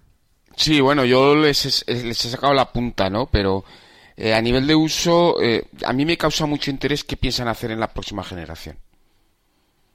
Hay algunos detalles que se pueden mejorar, eh, sobre todo en el nivel de manejo y uso, pero claro, es que son tan pequeños, tan livianos, pesan tan poco. Es, algo tan mínimo eh, y está tan bien integrado y funciona tan bien y tiene esos detalles que luego dicen, no, es que Apple no tiene detalles, ¿no? El, detalle de la conectividad con el resto de dispositivos a través de iCloud, vamos, es, es un acierto Es bestial. bestial. Es un acierto bestial. Eh, mm, yo tengo mucho interés eh, en ver qué, qué piensan hacer eh, o cómo los van a modificar para la próxima generación. Y otra cosa que, me, que, que quiero recalcar específicamente sobre, sobre el tema de los AirPods es que por mucho que digan los exquisitos, se oyen muy bien. Sí, eso es verdad.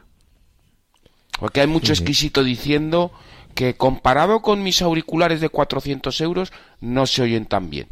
Mm, hay que tener oído y hay que tener en cuenta muchas cosas al respecto de la calidad del audio. Una es la cadena de custodia del propio archivo digital y la digitalización del contenido.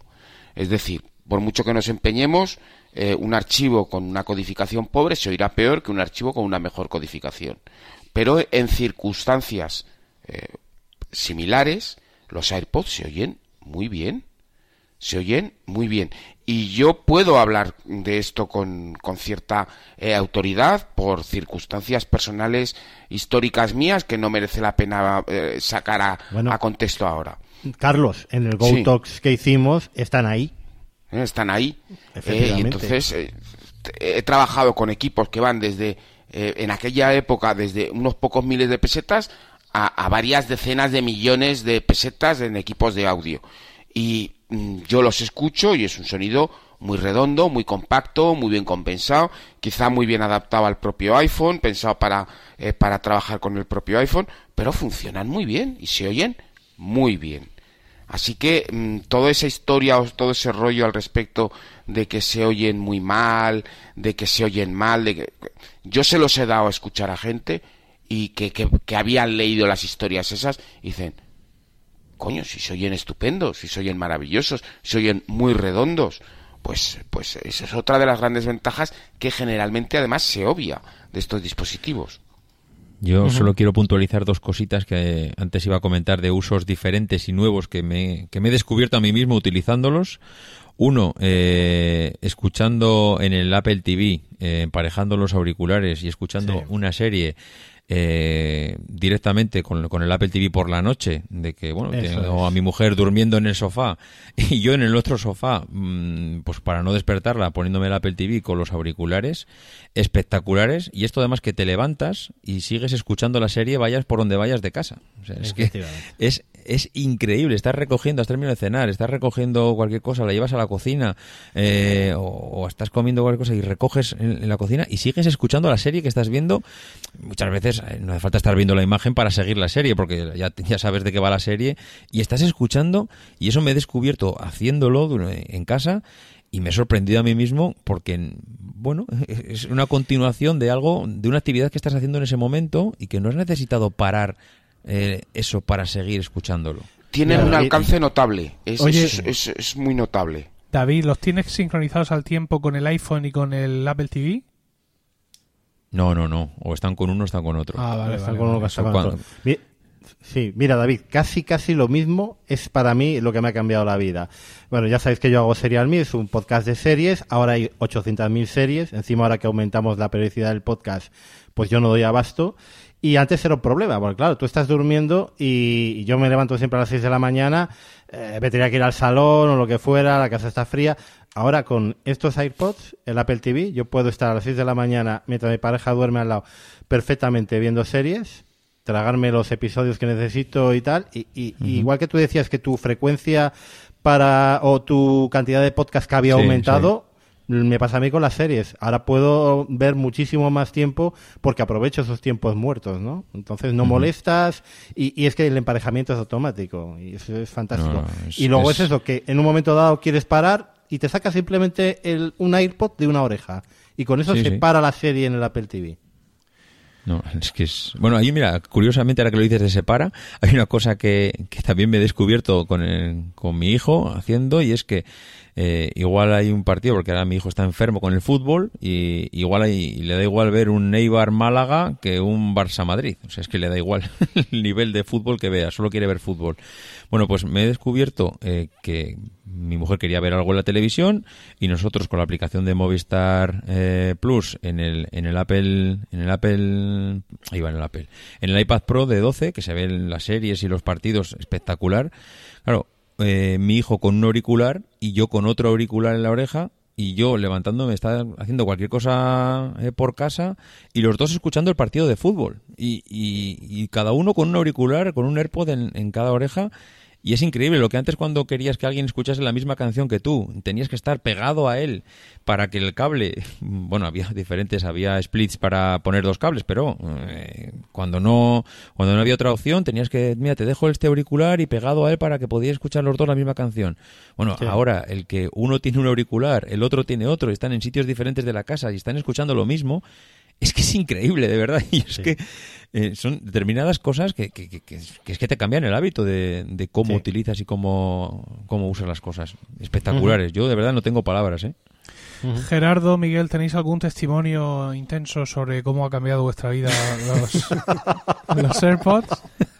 En mi caso, difícilmente porque, por desgracia, no los tengo No los todavía. tienes. ¿Y tú, Miguel? al- ¿Algún, a- a- alguien- Sí, antes era zurdo y ahora soy diestro. y- Efectivamente, ¿no? algo, algo digno de llevar, a la, de, de llevar a la gran pantalla, ¿no? Es decir, No, yo Ay, tuve, yo tuve un problema con los primeros que los tuve que devolver porque eran de la primera jornada que se descargaban y recojo todo lo que habéis dicho, son perfectos. O sea, eh, yo creo que es el, el dispositivo, desde mi punto de vista, que más uso de Apple a día de hoy.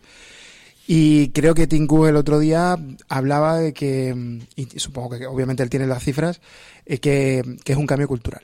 O sea, supongo que los tienen que estar vendiendo a millones. Y los vamos a ver igual que en su momento los, los de cable con ese color blanco eh, se distinguieron, pues van a ser sinónimo y síntoma de que eh, estás con la manzana, ¿no? Eh, dicho sea de paso, ya sé que os va a dar alergia, los he emparejado con el Samsung de mi mujer y Madre funcionan mía. perfectamente.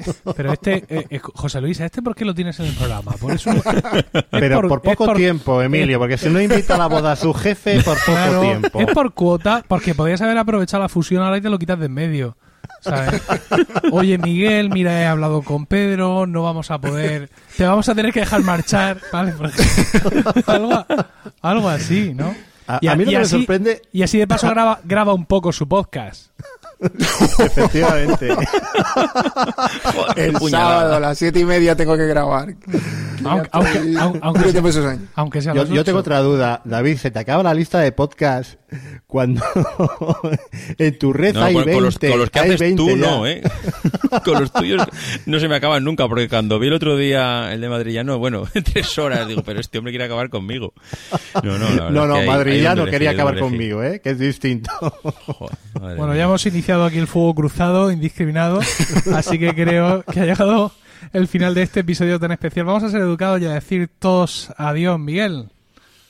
Adiós. Carlos, Mm, adiós, muy buenas noches. Gerardo, Adiós. David. Adiós y gracias a todos, que lo pasó en grande. Bueno, José Luis, no nos ha salido tan mal, ¿no? Yo creo que no. Yo creo que esto una vez al año habría Sí. que repetirlo y, y escucharnos antes para ver las barbaridades que hayamos podido decir. Pero la próxima vez que monte otro, porque yo no sé esto cómo lo voy a hacer. Venga, la próxima vez lo monto yo, venga. Vale, perfecto. Bueno, pues esperamos vuestros comentarios al respecto de todo esto en eh, avpodcast.net barra esto con jobs. No pasaba y también en emilcar.fm barra proyecto Macintosh. José Luis, hasta la próxima. Hasta la próxima, Emilio. Un placer y sobre todo compartir con, con todo tu equipo esta, este programa estupendo. Bien, aunque hemos tenido duras negociaciones para ver qué melodía poníamos en cada momento, esta tuya, por qué ahora ponen la mía, por qué no sé qué, pues entre qué es nuestra melodía, nuestro sonido de despedida y el título de vuestro programa, creo que vamos a terminar este episodio de hoy como acaba cada episodio de Proyecto Macintosh. Un saludo. was a photograph of an early morning country road, the kind you might find yourself hitchhiking on if you were so adventurous. Beneath it were the words, Stay hungry, stay foolish. It was their farewell message as they signed off Stay hungry, stay foolish. And I have always wished that for myself. And now, as you graduate to begin anew, I wish that for you. Stay hungry, stay foolish. Thank you all very much.